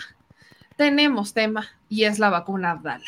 Eh, el presidente López Obrador anuncia eh, que acordó con Cuba, son dos temas con Cuba, uno es la contratación de 500 médicos y otro es la compra de vacuna contra COVID para niños. Esto, sobre todo el tema de la vacuna Abdala para niños, ha generado una polémica brutal, que porque si la OMS no ha aceptado todavía la vacuna Abdala, no la ha acreditado, que cómo se le ocurra al presidente ir a poner, vaya que no hay pruebas suficientes en torno a la vacuna Abdala para poderla aplicar a niños, y luego el que seguramente son vacunas con agua destilada que les van a aplicar a los niños. Vaya, de todo tipo de opiniones hemos visto al respecto, así que buscamos la opinión experta. ¿Qué hay de la vacuna Abdala y su aplicación para niños? Mira, no es, no es la vacuna en sí lo que se cuestiona. Eh, es muy probable, es muy probable que la investigación que hizo el eh, Centro de Investigación Genética, lo que, lo que se conoce como el CIG o el CIGB, el Centro de, de, Ingeniería Genética y Biotecnología. Es una institución fundada más o menos alrededor del año 1995. Es, una, es reconocida por sus investigaciones. Pero lo que es cierto, ahí es donde se produjeron todas las vacunas que se han producido en Cuba y que se han aplicado a toda la población. Eh, lo que es cierto es que ese instituto no tiene el hábito, la costumbre, eh, no, no con frecuencia no comparte su metodología, cómo hace sus investigaciones, en fin. Y estamos viendo ahora con este involucramiento de, de la OMS, el involucramiento de la FDA, incluso de la COFEPRIS, como ya se los había platicado, no sé si se los platiqué aquí, pero hay varios países de Centro y Sudamérica que no tienen órgano, regulador como la COFEPRIS, porque confían en las decisiones de la COFEPRIS y lo que aprueba la COFEPRIS en Centro y Sudamérica lo toman como, como válido. Y entonces ellos utilizan los medicamentos, las vacunas, los suplementos alimenticios, todo esto, si es que ya se aprobó en la COFEPRIS, porque la COFEPRIS tiene una metodología muy comprobada. El problema que hay en el, en el instituto, en el CIGB, eh, es que hace tiempo no comparten eh, los documentos con los que hacen sus procesos de investigación. O sea, se, están aislados. La, la, la isla la, se, se aísla y se queda con la información. Entonces, es, es exactamente lo que sucede con, con todas las investigaciones que se hacen en Cuba. Yo entiendo Entiendo por qué lo hacen, porque hay una batalla principalmente económica en eh, la industria farmacéutica. La industria farmacéutica es sin duda la industria más poderosa del mundo, muy por arriba de la industria de los armamentos. Entonces, ellos tienen mucho poder a nivel mundial. Entonces, Cuba no quiere exponerse a, a que le vayan a hacer, por ejemplo, lo que le hicieron a la vacuna Sputnik, por ejemplo, que es una extraordinaria vacuna, pero como un laboratorio no reunía los requisitos de infraestructura, porque así lo dice el reporte de la Organización Mundial de la Salud, como una instalación no reunía los requisitos porque no estaba en condiciones óptimas, no le dieron el aval a la vacuna Sputnik en, la Organización Mundial de la Salud. Eso, eso, eso, eso no, no, no está bien. ¿Por qué no le han dado la aprobación a las vacunas chinas, como les dicen? Este, pues no se la han dado, pues porque, por cuestiones económicas. ¿Y por qué? Fíjense nada más, ya estaban a punto de salir nuevas autorizaciones para otras vacunas que han estado utilizándose y son efectivas y la gente no se ha infectado masivamente cuando se le pone una u otra vacuna, ¿no? O decían en México, este, epidemiólogos brillantes, dentistas y mucha gente, este, este, vendedores de lotería, eh, boleadores de zapatos, decían que las vacunas chinas no servían y que se iban a caer como pajaritos las personas, y, y pues hemos visto que no, que incluso han sido de las mejores vacunas. Pero ¿por qué no las autorizan? Y fíjense nada más qué coincidencia. Cuando empezamos a ver que se necesitan tres, cuatro dosis de la vacuna Pfizer, que es la única autorizada para menores aquí en Estados Unidos y es la única que ya no está en fase 3, cuando empezamos a ver que su, su inducción inmunológica, su inmunogenicidad empieza a bajar rápidamente, en ese momento se detienen autorizaciones para otras vacunas. ¿Para qué? Pues para proteger económicamente a las que ya están, que son primordialmente norteamericanas. Entonces, todo esto es, una, es un pleito económico. La vacuna Abdala se ha estado utilizando en Cuba en menores de edad, con reportan efectos secundarios menores, no se reportan efectos secundarios graves. Lo ideal sería que pudiéramos tener acceso a toda la documentación y hacer el análisis estadístico y el, análisis inmunológico de cómo se ha inducido la inmunidad, cómo lo han medido, cómo lo han monitorizado, cuál ha sido el impacto en enfermedad, en enfermedad grave, cómo ha permanecido el efecto sobre el sistema inmune, si las células de protección inmune han, se han mantenido, en fin, que proporcionaran toda la información. Yo creo que no había problema para utilizar la vacuna Abdala. El problema es eso, que no se ha proporcionado la información. Ya no es tanto que no se publique en una revista de prestigio, pero yo creo que si se si se hace llegar esa información a las autoridades de salud y si ya lo tienen en México, pues lo que tienen que hacer es, es hacerlo del, del, conocimiento público. ¿Qué pierden con hacerlo así? O sea, ¿qué pierden con ser transparentes? Y si no lo han hecho así, lo que tendría que hacer la COFEPRIS por respeto al procedimiento científico de investigación y desarrollo de vacunas sería comprar un lote de vacunas Abdala, hacer un protocolo de investigación enrolar personas para aplicarles esa vacuna y medirles los efectos a tres, a, a, dos semanas, a ocho semanas, a un mes, a tres meses, en fin, que ellos determinen los periodos y presentar esos resultados. Y ya con esos resultados, entonces ahora sí vacunar a niños. El problema es que no lo van a hacer. No lo van a hacer como, como bueno, no fue el gobierno federal, pero fue el gobierno, creo, de la Ciudad de México, y el de Guanajuato y el de otros lugares. Los Con la ivermectina, ¿no? Ivermectina o este, AstraZeneca como cuarta dosis porque se les estaban caducando. Este, o sea, todo ese tipo de cosas no tiene una metodología científica respetable. Y miren, hay una frase en, medicina que dice que las cosas se hagan bien no significa que van a salir bien y que las cosas se hagan mal, no significa que las cosas van a salir mal. Esto de la ivermectina y la cuarta dosis con AstraZeneca está mal hecho. Probablemente el resultado es bueno y la gente, con la ivermectina sabemos que no, pero probablemente con la cuarta dosis, pues sí, se protegió un poco más a la gente, pero no sabemos. ¿Por qué? Porque no lo midieron. Si la Ciudad de México hubiera decidido darles ivermectina a las personas y decir, ¿saben qué? Pero les va, nosotros pensamos que no se van a infectar por esto, esto y esto. Estos son los cambios en su inmunidad, esto es lo que nosotros esperamos ver. Y lo hubieran medido, lo hubieran publicado y lo hubieran reportado como un protocolo de investigación, incluso se hubiera acreditado la Secretaría de Salud de la Ciudad de México como una secretaría que hace investigación clínica de muy buen nivel pero no lo hicieron así, lo vendieron como un tratamiento y eso está mal. Entonces, en su valoración, Doc, eh, no es que sea una mala vacuna, no. sino que hace falta información particular en el tema de los niños que debería de publicar ya México. Mira, te voy, a, te voy a hacer un comentario, este es un comentario que yo hago, ni siquiera una opinión, es un comentario. El Centro de Ingeniería Genética y Biotecnología, que es la, quienes producen esta vacuna, es una institución con mucha reputación internacional y no estaría poniendo al mercado una vacuna chafa. No lo estaría haciendo, no lo haría, por ningún motivo lo haría. Los científicos que están ahí son gente de una, de una estatura científica muy alta. Sobre Ahora, todo bajo la lógica de que Cuba es como el fuerte de Cuba, mucho es la medicina, ¿no? Ha sido como eso es un mito, las... eso es un mito que algún día platicaremos. Eso es okay. un mito que, que, algún día platicaremos. Eso de que la medicina en Cuba es fenomenal, eso uh, tiene, tiene, tiene, tiene algo de fantasía. Es como, es como este, el amor muchas veces es 80% fantasía y 20% realidad. Entonces, así es igual que la medicina en Cuba. No es posible tener una medicina de excelencia si no se tienen recursos económicos y recursos tecnológicos. Y la isla no los tiene, no los tiene por este fenómeno económico que yo no acabo de entender. Yo veo, yo veo que dicen bloqueo y hay gente que, bueno, hasta convulsiones tiene en Twitter que le dicen bloqueo y dicen, no, no es bloqueo por esto y por lo otro. Y me voy a leer su perfil y resulta que son este, todo menos científicos, eh, digo, este, científicos sociales.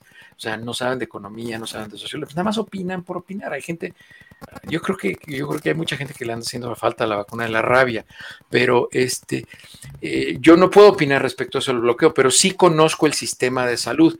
En la columna que saldrá mañana, en sin embargo, que yo publico, una videocolumna, sale, no sale el jueves, voy a hablar justamente, yo conocí el sistema de salud de Cuba ya hace algunos años, yo fui como representante de la Organización Panamericana de la Salud a un congreso en 2005. Incluso yo me senté en la mesa con Fidel Castro a platicar este, algunos aspectos de salud pública. Sí, hasta así de viejito estoy, aunque no se me note.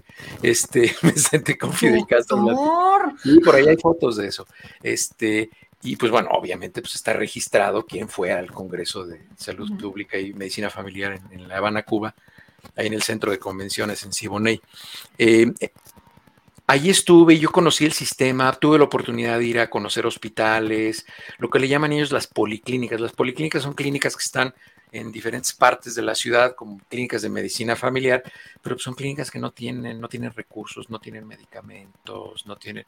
Entonces, la medicina tradicional tiene una relevancia muy grande en Cuba, porque, pues porque ni modo ha tenido que sustituir a la medicina científica, ¿no? Entonces, eh, sería muy importante, muy importante que hubiera un proceso de equidad, de igualdad. Y mira, estaba escuchando que van a ir médicos cubanos a, México. Y veo que Esa es la otra que le iba a preguntar. También como que hay gente que se incomoda y todo esto. ¿Saben qué? Los médicos cubanos tienen mucha experiencia clínica, porque no tienen recursos. Ah, Patricia Granados. Mira, esta es mi opinión, Patricia. Los médicos cubanos son médicos que tienen una inmensa vocación de servicio, inmensa vocación de servicio. Están bien preparados, bien preparados, pero sí sería bueno que se pusieran filtros tanto académicos eh, o de, cierto tipo que garantizaran la calidad de esos médicos. Yo creo que esto que van a llevar médicos a México es más bien como para darle la oportunidad a Cuba de que eleve su nivel de atención hacia las personas. Yo no creo que los médicos cubanos vayan a aportar grandes conocimientos, porque en México hay gente muy capaz, muy calificada. O sea, el nivel de medicina que se hace en México es muy bueno. El problema que sufre la medicina, las médicas y los médicos en México es el mismo que sufre toda la población. O sea, los médicos no somos entes sociales con una estructura diferente, no. Obedecemos a la conducta social del contexto económico y social en el que nos desarrollamos. Y en México, pues, la mayoría de la gente está fregada económicamente y pues los médicos están fregados económicamente. O sea, un médico residente gana bastante menos que una persona que decide manejar un taxi de estos por, por aplicación. Entonces, eh, y obviamente, pues bueno, pues ha estudiado, ha presentado exámenes, es gente que ha dedicado al estudio, pero México no ha logrado aún, en los últimos 50 años, México no ha logrado aún tener un ingreso proporcional al valor social del trabajo que hace la persona. Eso es una sociedad civilizada, porque no es posible, y eso no se ha logrado ni en Estados Unidos, ¿eh? no es posible que aquí en Estados Unidos los que más ganen sean los deportistas, que son unos pelafustanes.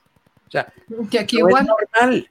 No es normal que en México un futbolista que es un iletrado gane más que un médico neurocirujano, director de un instituto nacional. O sea, eso no es racional, pero cuando México logre ese cambio, que es algo, o sea, yo oigo que comparan con Dinamarca, esto, eso pasa en Dinamarca. Eso justamente pasa en Dinamarca. O sea, eh, eh, la complejidad y la necesidad que tiene tu trabajo es directamente proporcional a tu ingreso. No es si eres sobrino de alguien o hijo de alguien o, pariente de alguien o si tienes cierta apariencia física, cierto color de piel o cierto género. También. Porque en México las mujeres ganan menos, nada más por ser mujeres. Y la, mira, una mujer que llega a tener un puesto al nivel de un hombre, la mujer es por lo menos cinco veces más capaz que ese hombre. Porque esta mujer tiene que probar todos los días que vale por lo que está ahí. Y el hombre, no. Ahora, bajo la lógica del planteamiento que hace el presidente, yo, quería hacerle esta pregunta, porque él dice eh, que hace un convenio ¿no? con Teletón para que pongan un centro de rehabilitación en la sierra y que el problema es que les decían, es que no hay doctores, o sea, no tenemos especialistas que quieran irse a la sierra. Entonces, por eso, aparte de que, vaya, México ha optado mucho por traer médicos cubanos que para capacitación y demás, opta por, bueno, si no se quieren ir los de aquí a la Sierra de Guerrero, pues vamos a mandar a los de Cuba a la Sierra. ¿Qué tan complejo es? Eh, ¿Cómo es este sistema? ¿Qué tan frecuente es? Que tengamos doctores que digan, no, yo no quiero irme a la sierra o yo no quiero irme a zonas recónditas o yo no quiero irme este, tan lejos, pues, a, ejercer cuando, yo, cuando yo tuve la posibilidad de decidir hacer algo así de tiempo completo, porque bueno, yo en México hacía misiones médicas y estas cosas, para hacerlo de tiempo completo, en mi tiempo, en mi época, cuando eso era viable, no lo hice porque te pagaban una miseria y no tenías los recursos para atender bien a las personas. Y esto de practicar medicina no es de tener buenas intenciones, porque si una persona llega con apendicitis y le necesito hacer una apendicectomía, este, por muy buenas intenciones que tenga y no tengo los medios para hacerlo, no lo voy a poder hacer. Ese era el problema cuando yo practicaba. Ahora tengo entendido que el problema ya no es solo ese, sigue siendo ese, pero ya no es solo ese. Ahora el problema es la inseguridad. Ha habido médicos que yo me he enterado que llega el narco de la zona, digo, porque tenemos que reconocerlo. Si tú haces un análisis económico de los últimos 20 años en México, por lo menos, una de las industrias que ha crecido geométricamente en México es el narcotráfico y el otro es el tráfico de personas. Esos son los negocios que han crecido más en México, han sido los negocios más prósperos. Entonces, ahora un riesgo adicional en esos lugares remotos es que va a llegar el narco con su cuate balaseado y le va a decir a un cuate que viene de Cuba, que nunca ha hecho cirugía, que le salve a su amigo. Y como no se lo salva y el otro viene empastillado, drogado, borracho, lo va a matar. Espero en Dios equivocarme y que no estemos leyendo en seis meses que mataron a dos médicos cubanos en y los cuerpos desaparecieron. ¿Por qué? Pues porque esos son los riesgos de los lugares alejados donde no hay ley. No hay ley, no, no, existe la autoridad. Ese es un problema muy grave de México. A mí me parece muy riesgoso por eso, que se traigan a los médicos cubanos de llanta de refacción a ponerlos donde no quieren ir los mexicanos. Y no quieren ir los médicos mexicanos, no por otra razón, sino porque es muy peligroso. Y estoy hablando de un hombre, ya no digas una mujer. O sea, una mujer que se va a, una, a un lugar de estos remoto, eso es un acto kamikaze. O sea, se está suicidando prácticamente. Ahora, Doc, bajo, esa, bajo ese planteamiento que está haciendo, a mí hay algo que me preocupa y es, ¿cuál es la solución óptima, llamémosle? Porque allá hay gente que vive y que requiere servicios de salud. O sea, independientemente de los asuntos de seguridad e incluso culturales, ¿no? Porque no hace mucho había una noticia de una residente que se habría ido a una zona rural en donde la habrían tratado mal y que habría incluso la habrían violado y demás, y que nadie quería decir nada, ¿no? Porque ya lo tomaban como un tema hasta de, costumbres, ¿no? Vaya, no, no, no, los, complicado.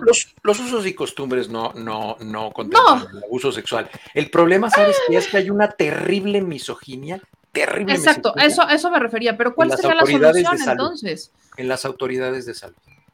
Porque si a un delegado de salud van y le dicen, oiga, ah, porque esta muchacha se quejó con el delegado de salud. Y el delegado de salud se burló de ella. ¿Por qué? Porque es un maldito macho, misógino. Y él es cómplice del daño que le hicieron a esa pobre mujer y a su familia. Ese es el problema, meme, que mira, se ha ido deteriorándoles. Mira, el gobierno, los gobiernos de cualquier país, de cualquiera, no nada más de México. Y no estoy hablando de un político, ni de un presidente, ni de un gobernador, no. Estoy hablando de un problema social. La obligación de los gobiernos, las tres obligaciones fundamentales de un gobierno son, y me vas a decir cómo están, educación, seguridad y salud. Esas son las tres educaciones. Mira, si un gobierno tuviera una salud extraordinaria, una seguridad, y un sistema educativo gratuito de acceso universal. Esto tiene que ser gratuito y de acceso universal, la seguridad, la educación y la salud. Si un país tiene estas tres cosas, dime qué te estorba para desarrollarte. No, nada, porque estás garantizando los servicios básicos, lo que una persona necesita solamente para vivir. Ahí, ahí Claro. te está garantizado en México la salud universal, de acceso libre a todas las personas. Todavía no. Está asegurada la seguridad de las personas, la educación, como lo dice la Constitución. Pues no. Ese es el problema, que son problemas complejos y no puedes decir que es un problema de la estructura del sistema de salud sin decir que no es un problema de seguridad o que no es un problema de educación, porque mucha gente, mucha gente en México tiene esa conducta misógina, machista, de discriminación, porque es gente que no está educada. Y la educación no tiene nada que ver con la instrucción académica. Claro. Entonces, hay gente que... Yo, yo aquí lo veo en el aeropuerto, vienen los ricachones estos que vienen a vela a romperse las rodillas y los tobillos porque no saben esquiar. Y son tan ordinarios que están en el, en el aeropuerto con las botas para subirse a las tablas de snowboarding, para que los vean que vinieron a esquiar. Pero se están hablando así, güey. O sea, o solo, no, se, solo se van a tomar la foto y no hacen nada más que tomarse la foto. esa, esa gente es profundamente maleducada, Sí. profundamente maleducada. Este, es- como diría Facundo Cabral, son tan pobres que lo único que tienen es dinero. Entonces, ese es el problema, eso es lo que yo veo. Yo entiendo, entiendo de alguna forma lo que quiere hacer el presidente, quiere recuperar esto de, de Simón Bolívar y América y todo ese tipo de cosas, pero, pero híjole, es que está tan torcido que enderezarlo así No es tan sencillo. no es tan, no es tan sencillo. Y sí deberían, o sea, cada, cada médico que venga de Cuba tienen que darle una muy buena capacitación de cuál es el contexto social, porque si no van a caer en trampas y este y, y va a haber una desgracia, va a haber una desgracia. Ahora, Doc, bueno, vaya, lo que me preocupa es justamente eso, la vocación de servicio. ¿Se ha degradado la vocación de servicio en el sector salud mexicano? Digo, hay, no estoy hablando de todos, generalizar. Las generalizaciones No, no se utilizan para un análisis sociológico muy particular, pero, pero yo creo que los objetivos para estudiar medicina, hay mucha gente que dice que es muy romántico servirle a los demás, y todo esto, pero fundamentalmente así tiene que ser, es una manera de ganarlos la vida, pero mira, yo no conozco un médico que disfrute lo que haga y que no sea feliz. Lo que pasa es que cuando tú te pones el parámetro del dinero, pierdes ya, ya, ya perdiste el partido, ya lo perdiste. Porque, cu- ¿cuál es el límite de tener dinero? No hay. No, la ambición humana no tiene, No tiene límite, no tiene límite. Entonces, lo que debemos es identificar bien por qué estamos estudiando medicina. O sea, ¿para qué sirve ser médico? Sirve ser médico para que tú tengas una capacidad intelectual y de preparación técnica para ayudarle a las personas a que tengan una mejor calidad de vida o a que vivan más a resolverles problemas de salud, pero también para escucharlos, para tenerles paciencia. Si tú estás estudiando medicina porque quieres hacerte rico, o porque quieres un estatus, o porque te llamó la atención la apariencia, este, no lo hagas. No lo hagas, porque tarde o temprano vas a lastimar a las personas. Entonces yo creo que sí, no es que se haya perdido la vocación, o no voy a hablar como viejito, es que antes las cosas eran mejor. No, no, porque yo también conocí unos zánganos sátrapas cuando yo estaba en la universidad, que, Dios me libre caer en sus manos. Lo sabía, de que lo sabía, lo sabía. Lo que pasa es que ahora ya nos enteramos también.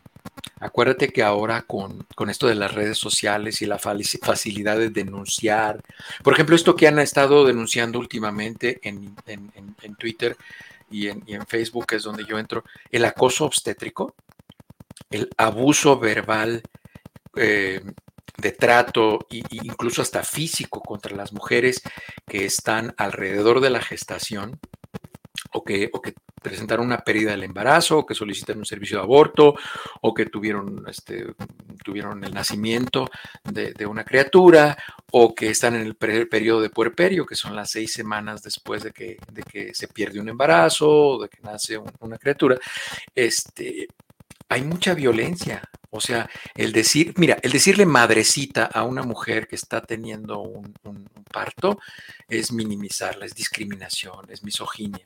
La, la madrecita tiene nombre este, llámele por su nombre, vaya a su expediente, lea su nombre y por favor diríjase con respeto a la paciente. Pídale por favor cualquier tipo de aproximación o contacto físico, no le avise, pídale permiso y si le dice que no, no lo hace. Y no lo hace y se sienta a platicar y le explica por qué lo tiene que hacer. No va y se enoja y dice, ah, pues ahora sí, ahora le voy a mandar tres internos para que le hagan tacto. O sea, ese tipo de cosas siguen sucediendo y lo que más tristeza me da es que hay mujeres que también lo hacen. O sea, hay un nivel de falta de empatía con las personas y eso sucedía también cuando yo estaba iniciando, cuando estaba haciendo la residencia, el internado. Incluso, no sé si, creo que ya les he platicado aquí, yo me tuve que cambiar de hospital dos veces porque yo denunciaba todas esas cosas. Eh, porque a mí siempre me ha incomodado. Entonces, pues eso ahora, pues ya lo ponen en Twitter. O sea, hay una, hay una tarantada que el otro día lo puso y yo le hice una captura de pantalla porque luego hasta borran sus babosadas y puse, o sea, si esta mujer ya se hartó de tener vocación de servicio, que se dedique a otra cosa. Pero tú no puedes poner ahí que este, no creo que eso fue un menso que le dijo a una niña de 14, 15 años que había tenido un bebé, que si lo podía cargar un ratito, pues lo vas a cargar toda la vida, mensa, o una cosa así. Pues, o sea, esas cosas no se hacen. Esas cosas no, no se hacen. Eso no se hace. Si ese médico verdaderamente tiene vocación, que se vaya y que compre dos paquetes de pañales, que le compre ropa a la niña en una tienda de estas que no son tan caras, un Walmart, y que mejor se lo regale a esa pobre niña de 14, 15 años y le diga que, que, que, le hable con, con cariño, con respeto, con consideración. O sea, ¿por qué nos cuesta tanto trabajo ser buenas personas? O sea, ¿por qué tenemos que burlarnos? Somos tan poca cosa que tenemos que pisar a los otros para sentir que somos importantes. O sea, eso es, eso es una enfermedad muy fea que no le corresponde a los médicos ser así. Los médicos debemos tener vocación de servicio. Doctor, por último, para cambiar, para mejorar el sistema de salud mexicano, que es uno de los temas que normalmente terminamos abordando en este espacio, bien lo dicen, no es fácil, por algo se tiene que comenzar. ¿Qué otra cosa hace falta? Por aquí la gente nos comenta, depurar el sindicato, que no existe un sindicato, que no exista corrupción, depurar el sistema de salud, hacer como un cambio total, o sea, movimientos más drásticos. ¿Se necesitan acciones más radicales? Claro, claro, necesita acabarse la corrupción y la corrupción no es nada más dinero. La corrupción es la integridad y el respeto a los procesos y procedimientos perfectamente bien estipulados y definidos en la ley. México es uno de los países que tiene, creo que tú eres abogada. no, no, no, no, comercio y negocio internacional. Ah, ok.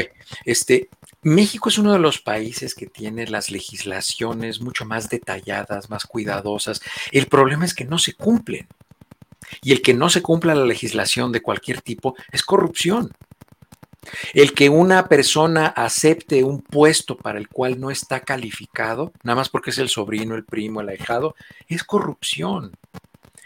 La corrupción no es nada más darle una cantidad de dinero y recibirla. La corrupción es no respetar lo que está establecido en las leyes. En México hay normas.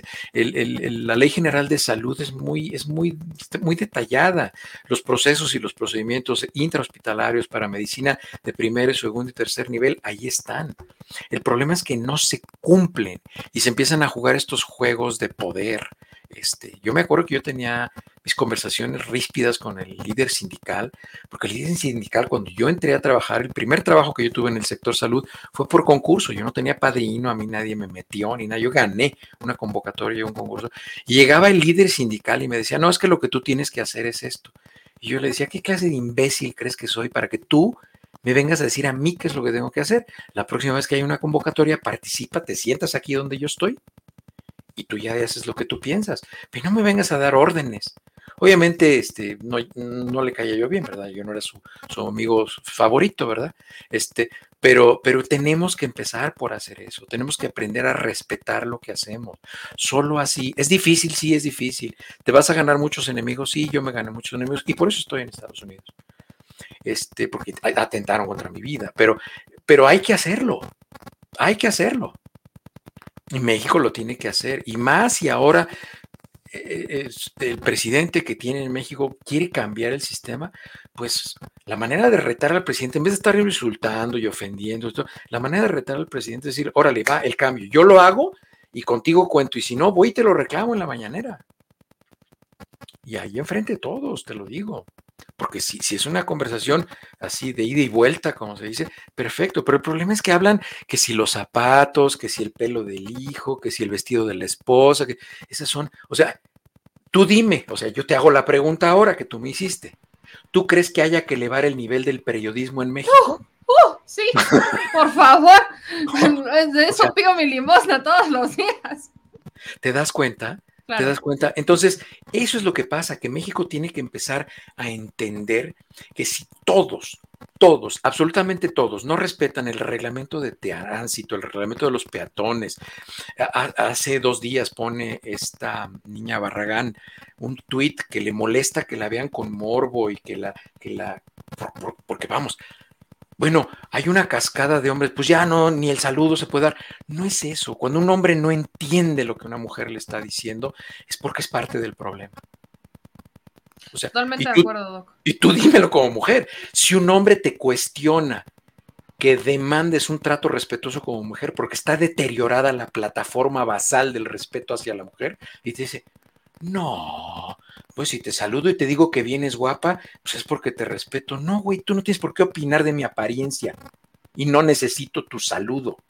O sea, no, pero es que tú ya estás amargado. Entonces, si un hombre no entiende ese tipo de comentarios, es porque es parte del problema, no es parte de la solución. Entonces, así estamos en todos los contextos, en la salud, en la seguridad, en, en las escuelas. O sea, en la casa, o sea, como sociedad, como audiencias, como consumidores, o sea, yo me voy todavía al tema más esencial.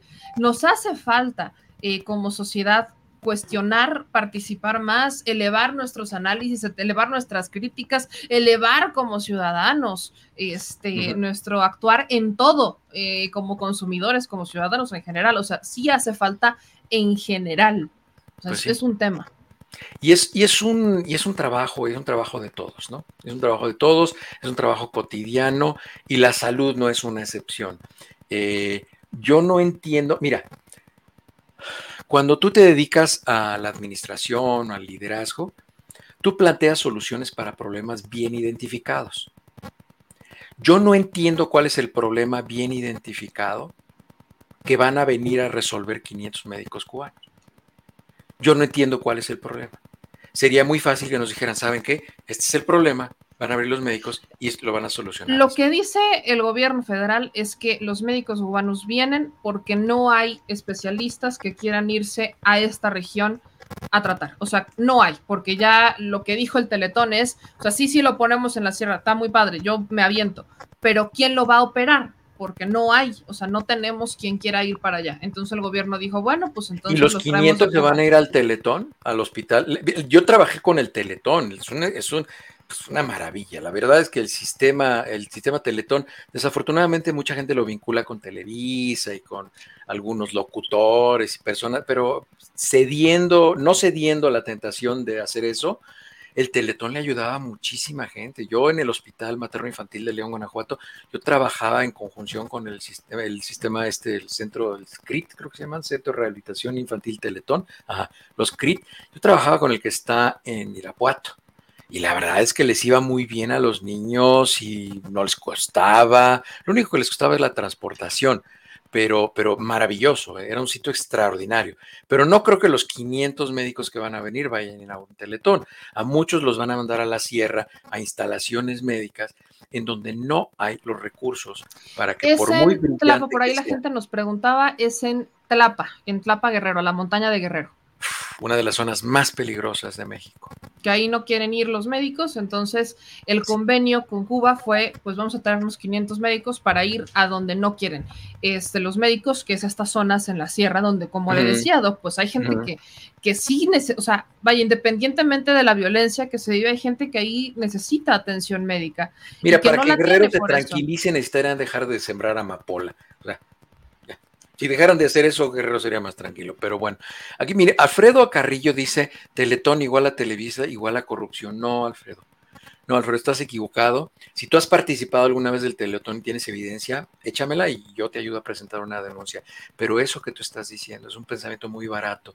El Teletón involucra a muchísimas personas de muy bajos recursos que sin el Teletón no tienen acceso a rehabilitación ni a cirugía musculoesquelética para sus hijas y para sus hijos y se ayuda a muchísimas personas. En el hospital se operaba a la gente y luego iban a la rehabilitación al sistema, al CRIT y había transportación, se utilizaban camionetas gratuitas para la gente y se ayudaba a muchísima gente, a muchísima gente. Yo no sé, yo no sé en dónde pudiera estar esa corrupción, no lo sé, no lo sé, pero por favor, exíjanle a su mente pensar antes de emitir una opinión en la cual corren el riesgo de estar mintiendo y estarse engañando y engañar a otros. Investiguen, involúcrense. Si yo pienso que el teletón es corrupción, voy y pido un trabajo de voluntario y veo cómo funciona. Y si veo que es corrupto, entonces ahora sí lo documento y lo denuncio. Pero porque se lo leía a mi amiga, de mi amigo, de mi conocido, que dijeron que era corrupto y porque es Televisa y porque me cae gordo el artista X o Y o el periodista. Eso no se hace. Eso es elevar el nivel de la discusión. Eso es elevar justamente el nivel de la discusión. Eso es.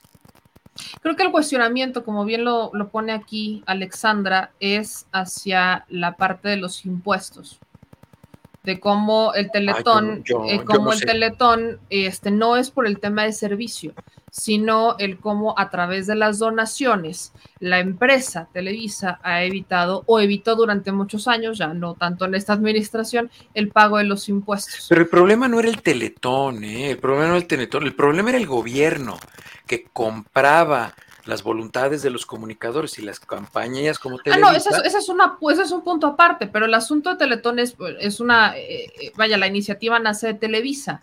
¿No? Nace de Televisa y el cuestionamiento que se hacía es Televisa utiliza esta empresa para deducir impuestos.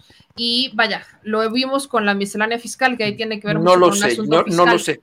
¿En, alguna investigación ha salido esto? Sí. Sí, esto es algo que, sí, esto es algo que incluso mencionaba la este, titular del SAT, eh, de que muchas empresas utilizaban estos esquemas de evasión fiscal. El caso del Teletón particularmente era durante las administraciones pasadas, porque fue Televisa una de las pocas empresas que empezó a pegarse un poco como de, bueno, vamos a trabajar con el nuevo esquema de gobierno, en vez de perder, vamos a sumar. Y eh, todavía, ¿no? Eh, muchas personas decían, bueno, utiliza Teletón para deducir impuestos y no pagar Televisa los impuestos que debería de estar pagando. Que yo les digo, eso es legal mientras se haga dentro de los términos este, legales en donde hay un tope de deducción, que es algo que incluso ya se mencionaba en la miscelánea fiscal que se aprobó recientemente. Fíjate que, fíjate que siendo un poquito abogado del diablo, esas eran las reglas del juego. Esas eran las reglas del juego y si no las jugaban, pues no podían, no podían funcionar con los gobiernos pasados, como tú lo dices. Ahora creo que las, las reglas están, ojalá, hay que seguir vigilando a los gobiernos, a todos, sin excepción. Pero, pero vamos, yo en eso no me involucraba, yo me involucraba en la atención de los pacientes y era maravilloso.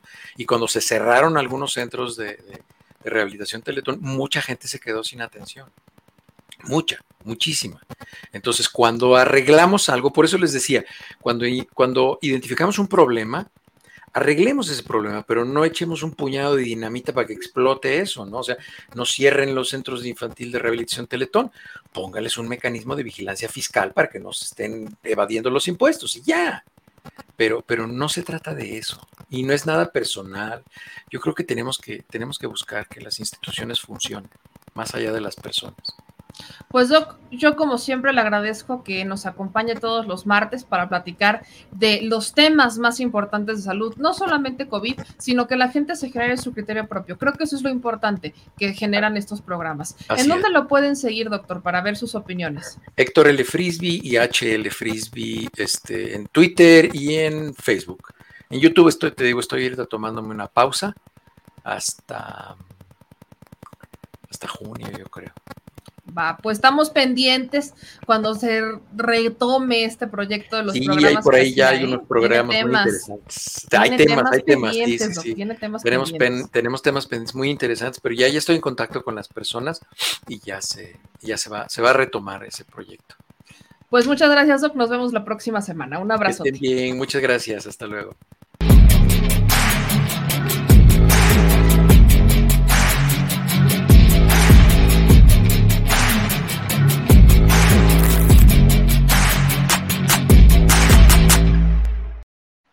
Pues ahí lo tienen, mi gente. Yo lo que siempre le digo, genérese un criterio propio. Podemos no estar de acuerdo y es completamente válido. Y es padre que no estemos de acuerdo. Imagínense lo aburrido que sería que siempre estemos de acuerdo en todo. Al menos estos espacios en donde podemos poner opiniones distintas, de verdad podemos estar haciendo. eh, vaya, despertando. Por ahí leía un comentario que me decía la gente, vaya, me, eh, me do, como que me baja la moral que apenas estemos despertando, Que apenas estemos despertando. Y como yo lo decía, qué bueno, ¿no? Que la ciudadanía se involucra con sus experiencias, con sus comentarios, ¿no? Por ejemplo, está Luis Soto que dice, aquí debo agregar que el CRIT sí les ofrece una terapia física familiar a unos jóvenes sordos que conocí hace unos años en un curso de lectura y escritura en la universidad. Ellos contentísimos de recibir esa terapia física y gratuita. Vaya, lo hemos dicho, no podemos satanizar a las instituciones privadas, que es lo que sí podemos hacer y debemos hacer, cuestionar los mecanismos de control. ¿A qué me refiero? No podemos analizar y meterlo todo en un costal. Los gobiernos pasados le permitían todo tipo de cosas a sus amigos los privados. Y pues bueno, si a mí no me ponen límites, pues yo me voy a ir como hilo de media. Pues no me ponen límites porque me voy a quejar, ¿no? Y esto pasa es como una relación. Yo siempre hago estas analogías para que la gente me lo entienda mejor. Es como una relación. Si tú estás en una relación y tu pareja no te pone límites y no te dices que esto no me gusta o es que esto me molesta, tú lo seguirás haciendo. Exactamente eso, eso pasaba dentro de los gobiernos. Exactamente eso pasaba y lamentablemente no había estos límites. Viene una administración más sana, no tóxica, que dice, espérate, aquí sí no. Esto me molesta, esto está mal, esto es ilegal, por aquí no le entras, vamos a entrarle por acá, estas son mis opciones, estas son mis alternativas, tú decides, te quedas o te vas. Y eso es lo que ha hecho esta administración. Bajo esa óptica, por supuesto que todavía no se ha logrado un cambio radical. ¿Por qué? Porque se requiere tiempo. Yo lo he dicho y mucha gente me gusta que la gente está consciente de esto. En seis años no se van a resolver todos los problemas que se han permitido durante muchos. Es como cuando vas a una terapia de rehabilitación. México está en rehabilitación. No vas a solucionar los problemas de México en una rehabilitación de tres días o en una rehabilitación de seis años. Cuando requieres una rehabilitación, quizás estamos saliendo de terapia intensiva y apenas lo están pasando a camillas, ¿no? O, a pasillo, a, a cuarto, perdones. Entonces, creo que sí debemos entenderlo bajo esa perspectiva de estamos empezando. El problema radica en quién lo va a continuar. Y eso justamente es el último tema al que me quiero referir el día de hoy. Y tiene que ver con un fuego amigo que existe entre la jefa de gobierno y Marcelo Ebrard. Me preguntaban también en los comentarios y antes quiero hacer un breve paréntesis con Cristian Rincón, que nos manda un super chat de 5 dólares en donde dice lavado de dinero y evasión fiscal. El Teletón es un negocio muy lucrativo. Se agradece el apoyo, sin embargo, podría ser más sin Televisa. Y déjenme, voy a empezar a poner los super chats. Recuerden que.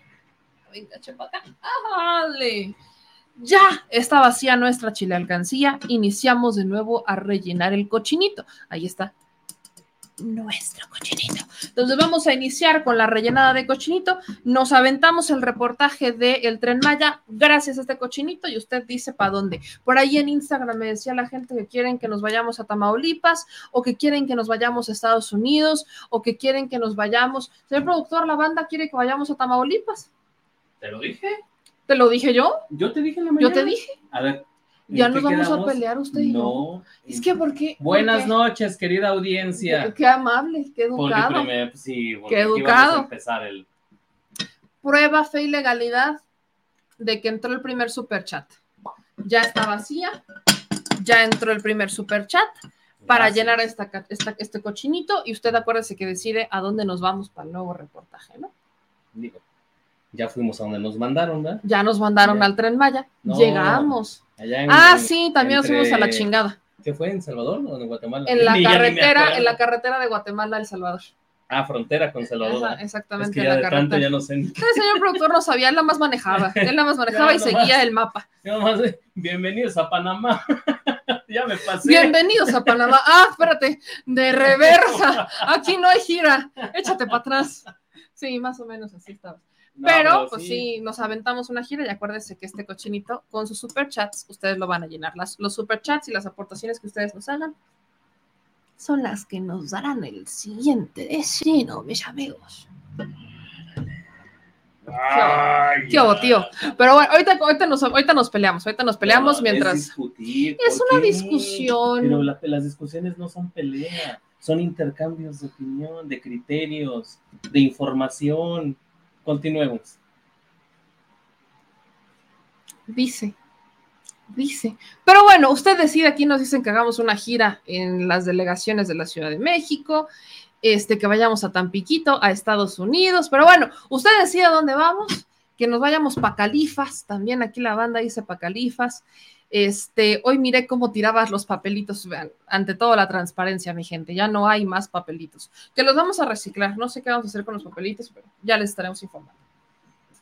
Ahora, como le decía mi gente, eh, hay un asunto que tiene que ver entre Marcelo Ebrard y Claudia Sheinbaum que no es directamente entre ellos. Y esto es algo que está ocurriendo dentro de los equipos y tiene que ver con la línea 12. Eh, resulta, ¿no? Resulta que eh, hay una versión, ¿no? Que ya mañana estará la jefa de gobierno, ¿no? La jefa de gobierno estará entregando la, el tercer, ¿no? La tercera entrega de este informe de la empresa extranjera que se contrató para que hiciera el diagnóstico, el dictamen de qué es lo que pasó con la línea 12. No por ahí salió Xochil Gálvez a decir que la jefa de gobierno la estaba culpando a ella, cuando en realidad pues había sido un tema de la empresa y demás. Eh, yo personalmente, bueno, la, la jefa de gobierno decía que era un asunto que no habían publicado esa tercera entrega porque era un tema que venía dentro del contrato, o sea, que no se podía publicar todavía como tal, según entiendo. Entonces, que por eso el gobierno no lo entregó, o sea, que por eso el gobierno no lo hizo público como habría hecho las otras entregas. Pero, ¿qué es lo que decían las otras entregas? Bueno, apuntaban a que había sido una responsabilidad directa de la empresa constructora. ¿No? Que realmente habría sido la empresa constructora y todos los dictámenes se basaron justamente en eso, ¿no? Incluso las investigaciones, el acuerdo reparatorio, todo se concentra en la constructora. Hablamos de Grupo Carso, ¿no? De esta empresa constructora que es de eh, Carlos Slim, que habría hecho este tramo de la línea 2 en donde no se utilizaban los materiales correctamente y eh, que había una falla en el diseño. De hecho, el tema del diseño lo sabemos, ¿no? Era complicado el diseño que se sabía, esto tampoco es noticia, que derivado del diseño como era elevado y que estaba en un lugar complicado, que vaya, era polémico, que incluso la gente decía, ¿por qué elevado y no por abajo como todo lo demás? Pues eh, el asunto con la famosa línea dorada es que se requerían mantenimientos, o sea, más mantenimientos de los usuales. Ese era un tema. Entonces, ¿en dónde radica el conflicto al que me refiero? Bueno, radica en que hubo un periodista, el periodista Fernando Coca, que es autor de un libro que se llama La línea dorada. Este libro que él viene promocionando desde el año pasado eh, apunta justamente a que el, el problema o el conflicto radicaba de la línea 12, radicaba en el mantenimiento y no precisamente en la construcción o en el diseño. ¿Qué quiere decir esto?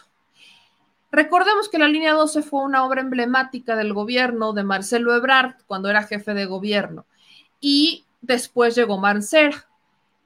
Si el problema apuntaba a un asunto del diseño y apuntaba a un asunto de la construcción, la responsabilidad política recaía en Marcelo Ebrard. Pero si el asunto apuntaba o la responsabilidad de la caída apuntaba directamente a una falta en el mantenimiento, entonces apuntaba a una responsabilidad compartida entre Claudia Sheinbaum y Miguel Ángel Mancera. porque son las dos administraciones encargadas de los mantenimientos. Pero sobre todo, apuntaría al caso de Mancera, porque la jefa de gobierno, pues, habría tenido un menor periodo de realizar estos mantenimientos, porque pues llevaba, lleva tres años, ¿no? Llevaba tres años bajo la lógica en donde cae, ¿no? Donde se da este trágico accidente en la línea 12. Pero las responsabilidades son así, ¿no? Se dividen en dos. Y este periodista, Fernando Coca, ha apuntado a que la responsabilidad recae en los mantenimientos, ¿no? Va constantemente en el tema de los mantenimientos, en el tema de los mantenimientos y en el tema de los mantenimientos. ¿Cuál es el problema, mi gente? El problema es que este periodista,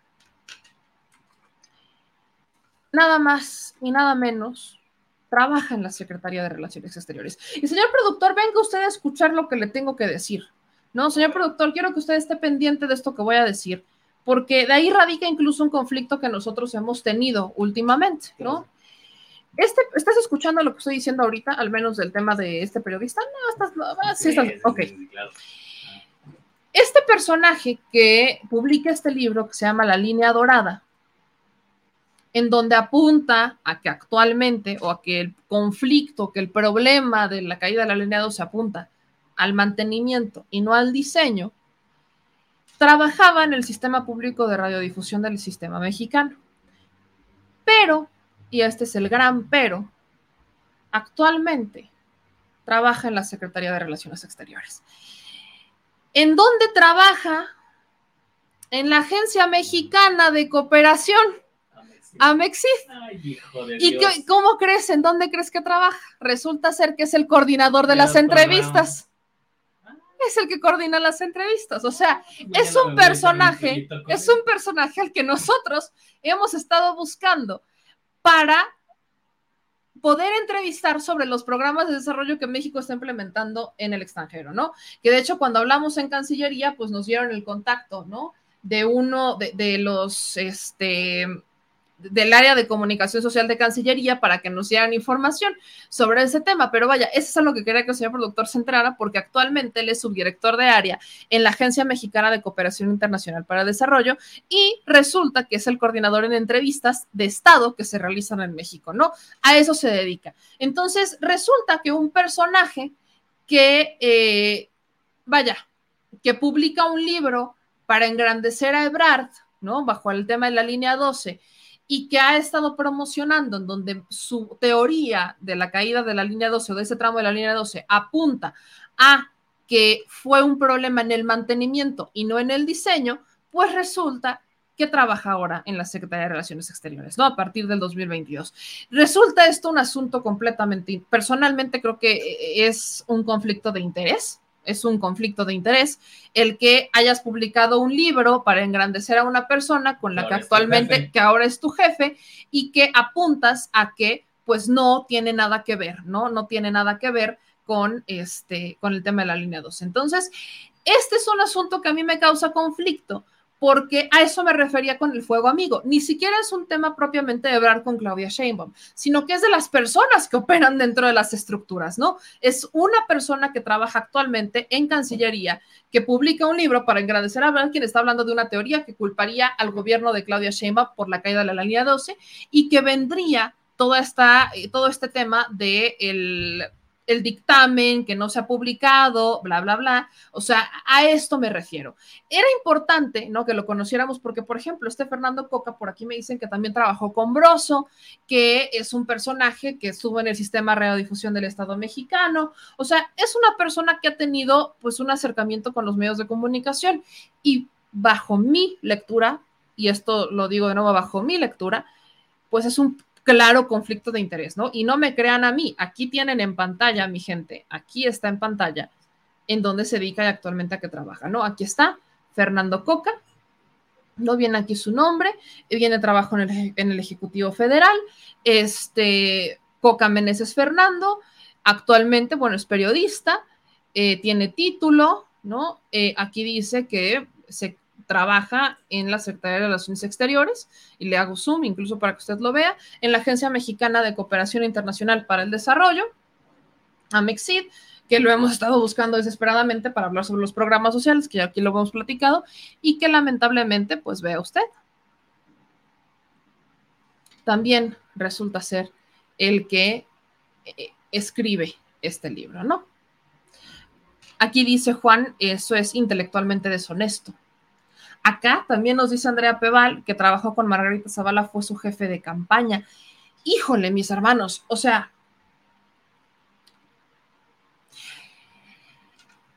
ya si nos adentramos a esos temas, el propio, el propio Dan Augusto, ¿no? Si nos adentramos a estos temas como de personajes que ahora están en la 4T, pero que antes estaban con el morenovallismo o que estaban, perdón, con el calderonismo, también el secretario de Gobernación tiene a uno, ¿no? El jefe de la oficina del canciller, del secretario de, Gobernación, Adán Augusto, es calderonista.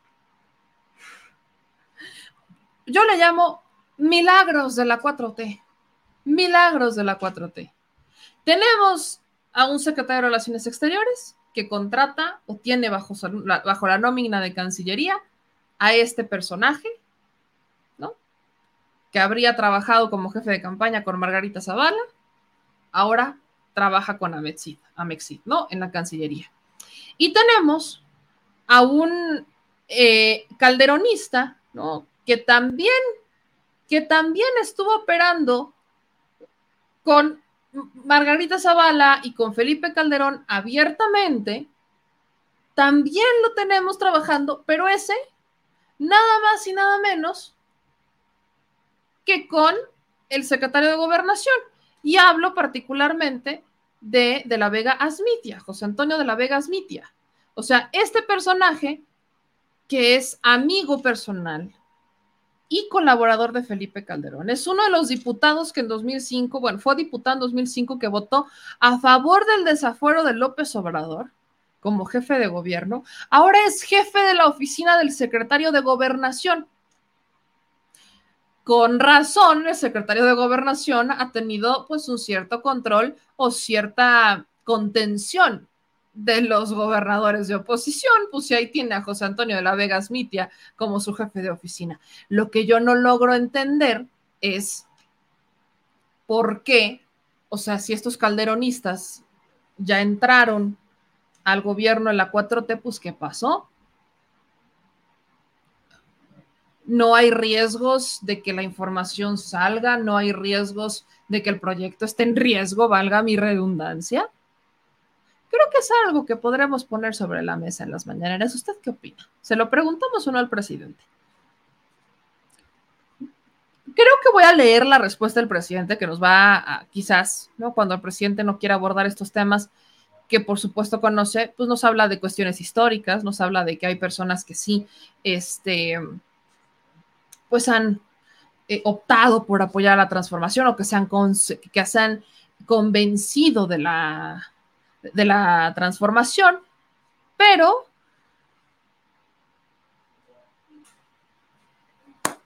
¿usted qué opina? Dígamelo en los comentarios porque creo que ahí hay un tema que vaya eh, el análisis, ¿no? Dice Norma, en este caso, si es disque el accidente por el mantenimiento, donde queda Mancera? Él hizo disque reparaciones. Y recordemos que en el caso de Mancera, eh, por hubo mantenimientos prácticamente la línea cerrada, la línea 2 estuvo cerrada poco más de un año, si no estoy mal.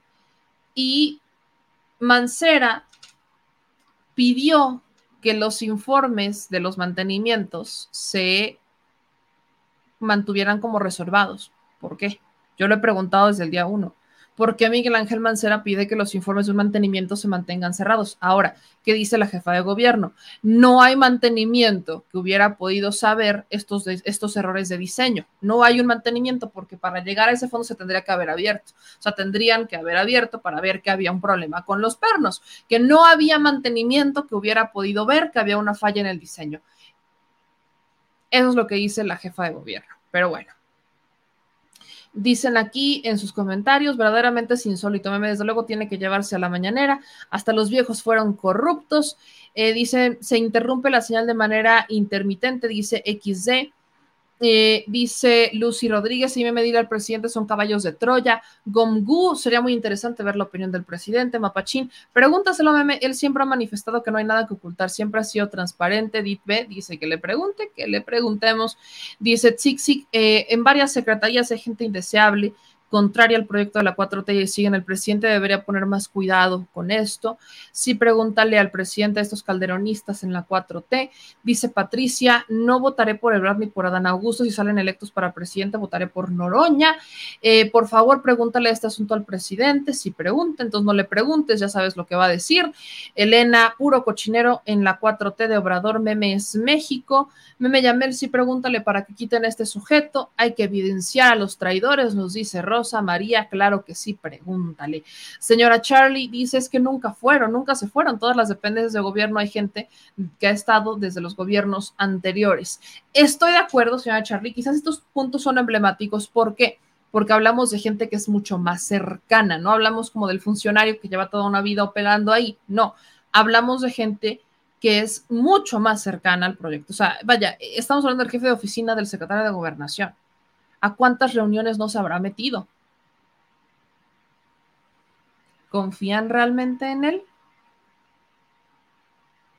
Yo lo pongo sobre la mesa.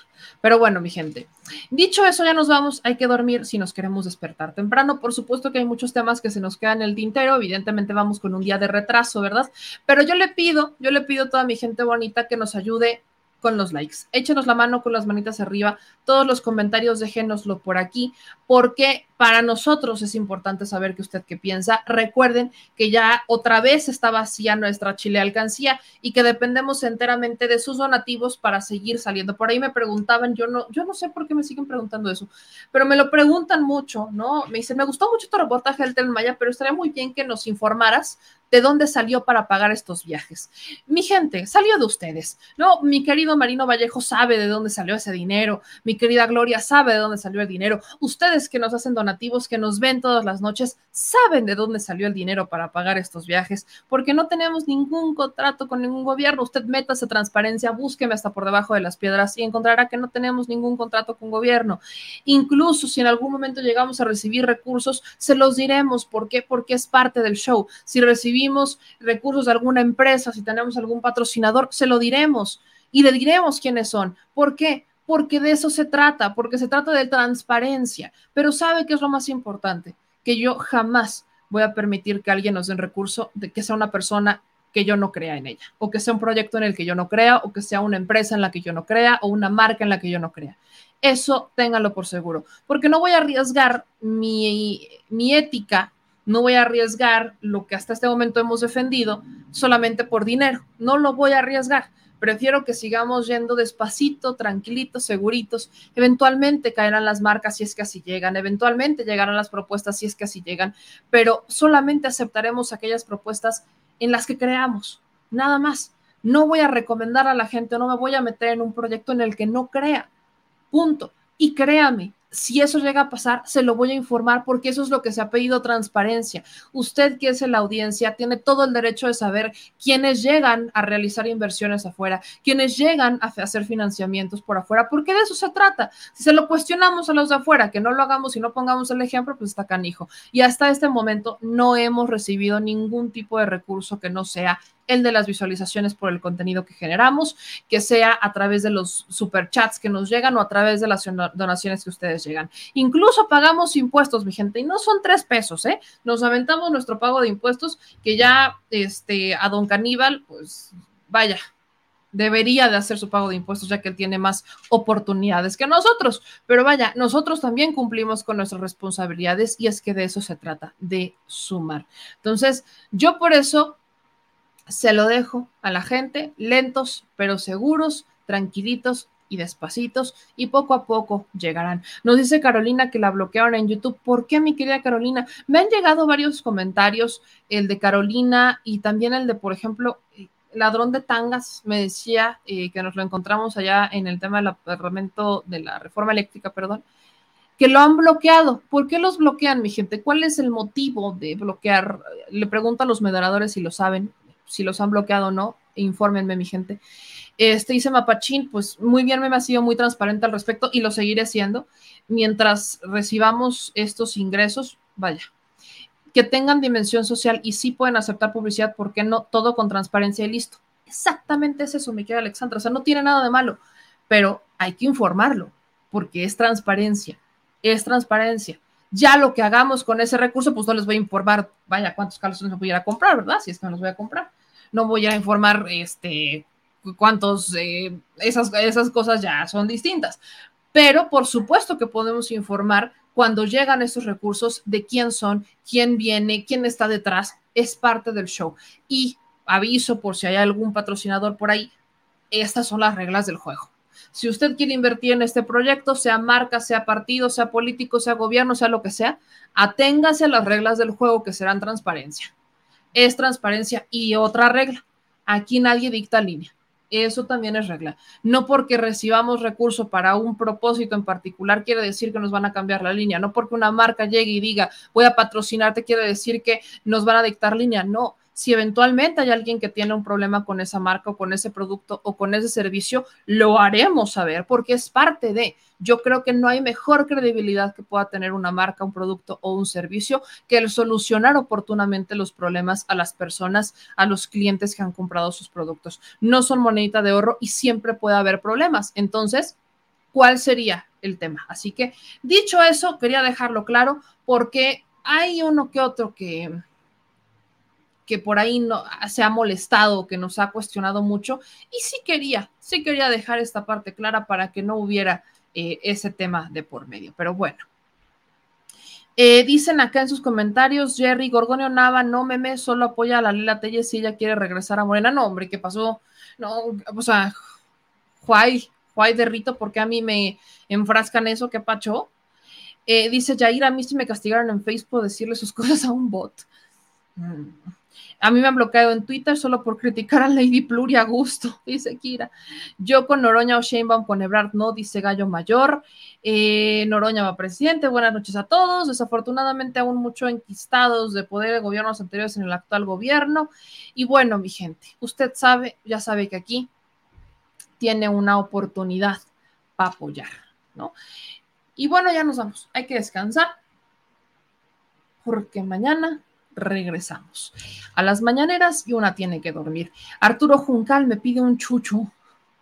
No han superado lo del chucho, ¿verdad? Pero bueno, ya vámonos a dormir, mi gente que ya nos anda pidiendo chuchos. Vamos a ir retomando nuestro ritmo normal. Obviamente, pues sí, vamos a tomarnos un poquito más de descansos, que es algo que nos ha pedido también el señor doctor. Entonces, este, hablo de mis doctores, que sí me la lleve un poquito más leve con las transmisiones, así que eso es justamente lo que vamos a hacer en este espacio.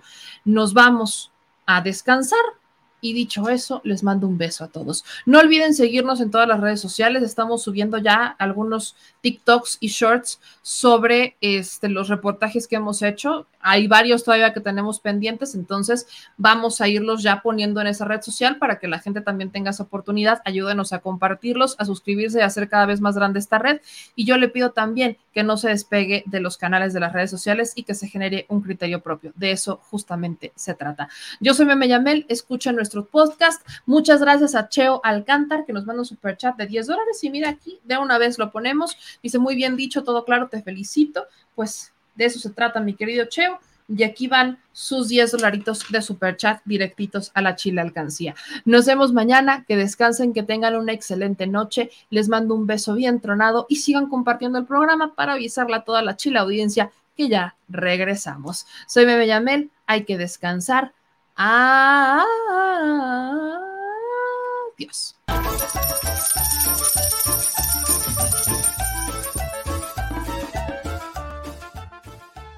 al Chile. Recuerda que una forma de apoyar nuestro proyecto e impulsarnos a generar más y mejor contenido es a través de los superchats en nuestras transmisiones en vivo. Solo tienes que dirigirte al recuadro donde escribes mensajes, darle clic al símbolo de moneda, colocar los datos de tu tarjeta bancaria, el monto a donar y de forma inmediata se verá reflejado en un recuadro de color con el mensaje de tu preferencia. Otra manera, por si no nos alcanzas a ver en vivo, es ir a la descripción de nuestro video de YouTube, darle clic a la liga de PayPal, y repetir el proceso como en los superchats. Ese recurso llegará directo a nuestra cuenta bancaria. En Facebook también puedes apoyarnos de forma mensual. En el inicio de nuestra página encontrarás el botón Quiero colaborar. Ahí podrás adquirir una membresía que nos impulsará a seguir combatiendo la infodemia desde esta plataforma. Y si eres de los que no confía en la tecnología, puedes hacer un depósito o transferencia a nuestro número de tarjeta Banamex, desde cualquier establecimiento, banco y hasta tu aplicación móvil. Anótalo. El número es 4766-8415-9203-0897. Recuerda, esto es completamente voluntario. Y es una forma de apoyar e involucrarte más con este proyecto independiente. Hazlo tuyo y comparte.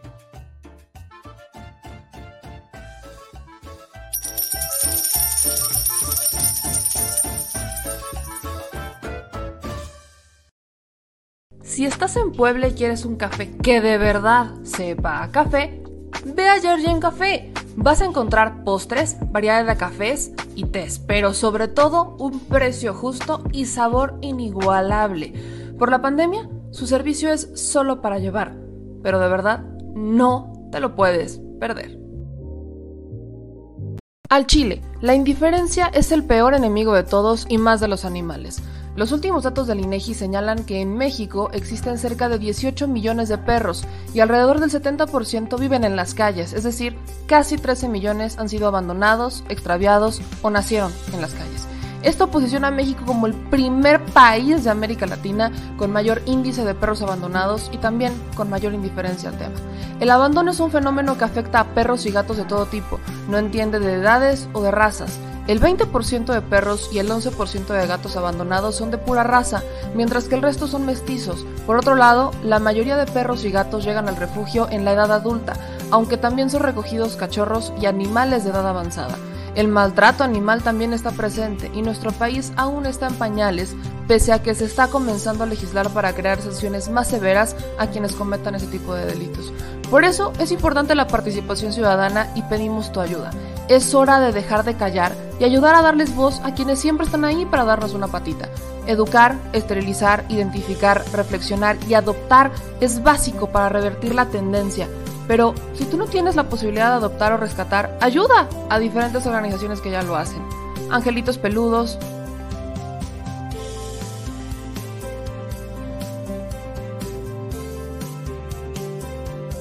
Amor sin raza.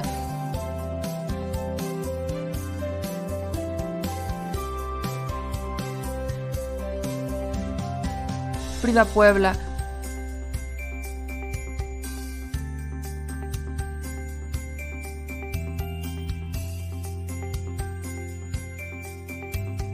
Rivera Rescue.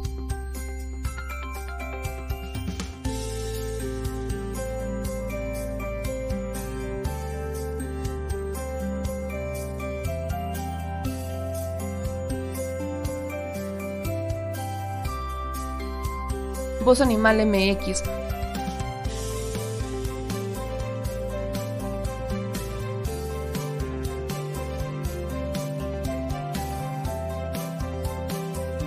el albergue San Cristóbal.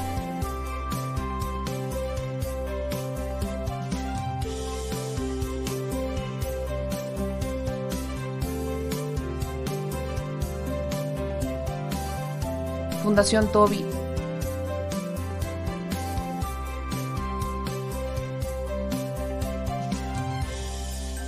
O Patitas Invisibles son algunas de las organizaciones a las que constantemente donamos y apoyamos, pero no es suficiente.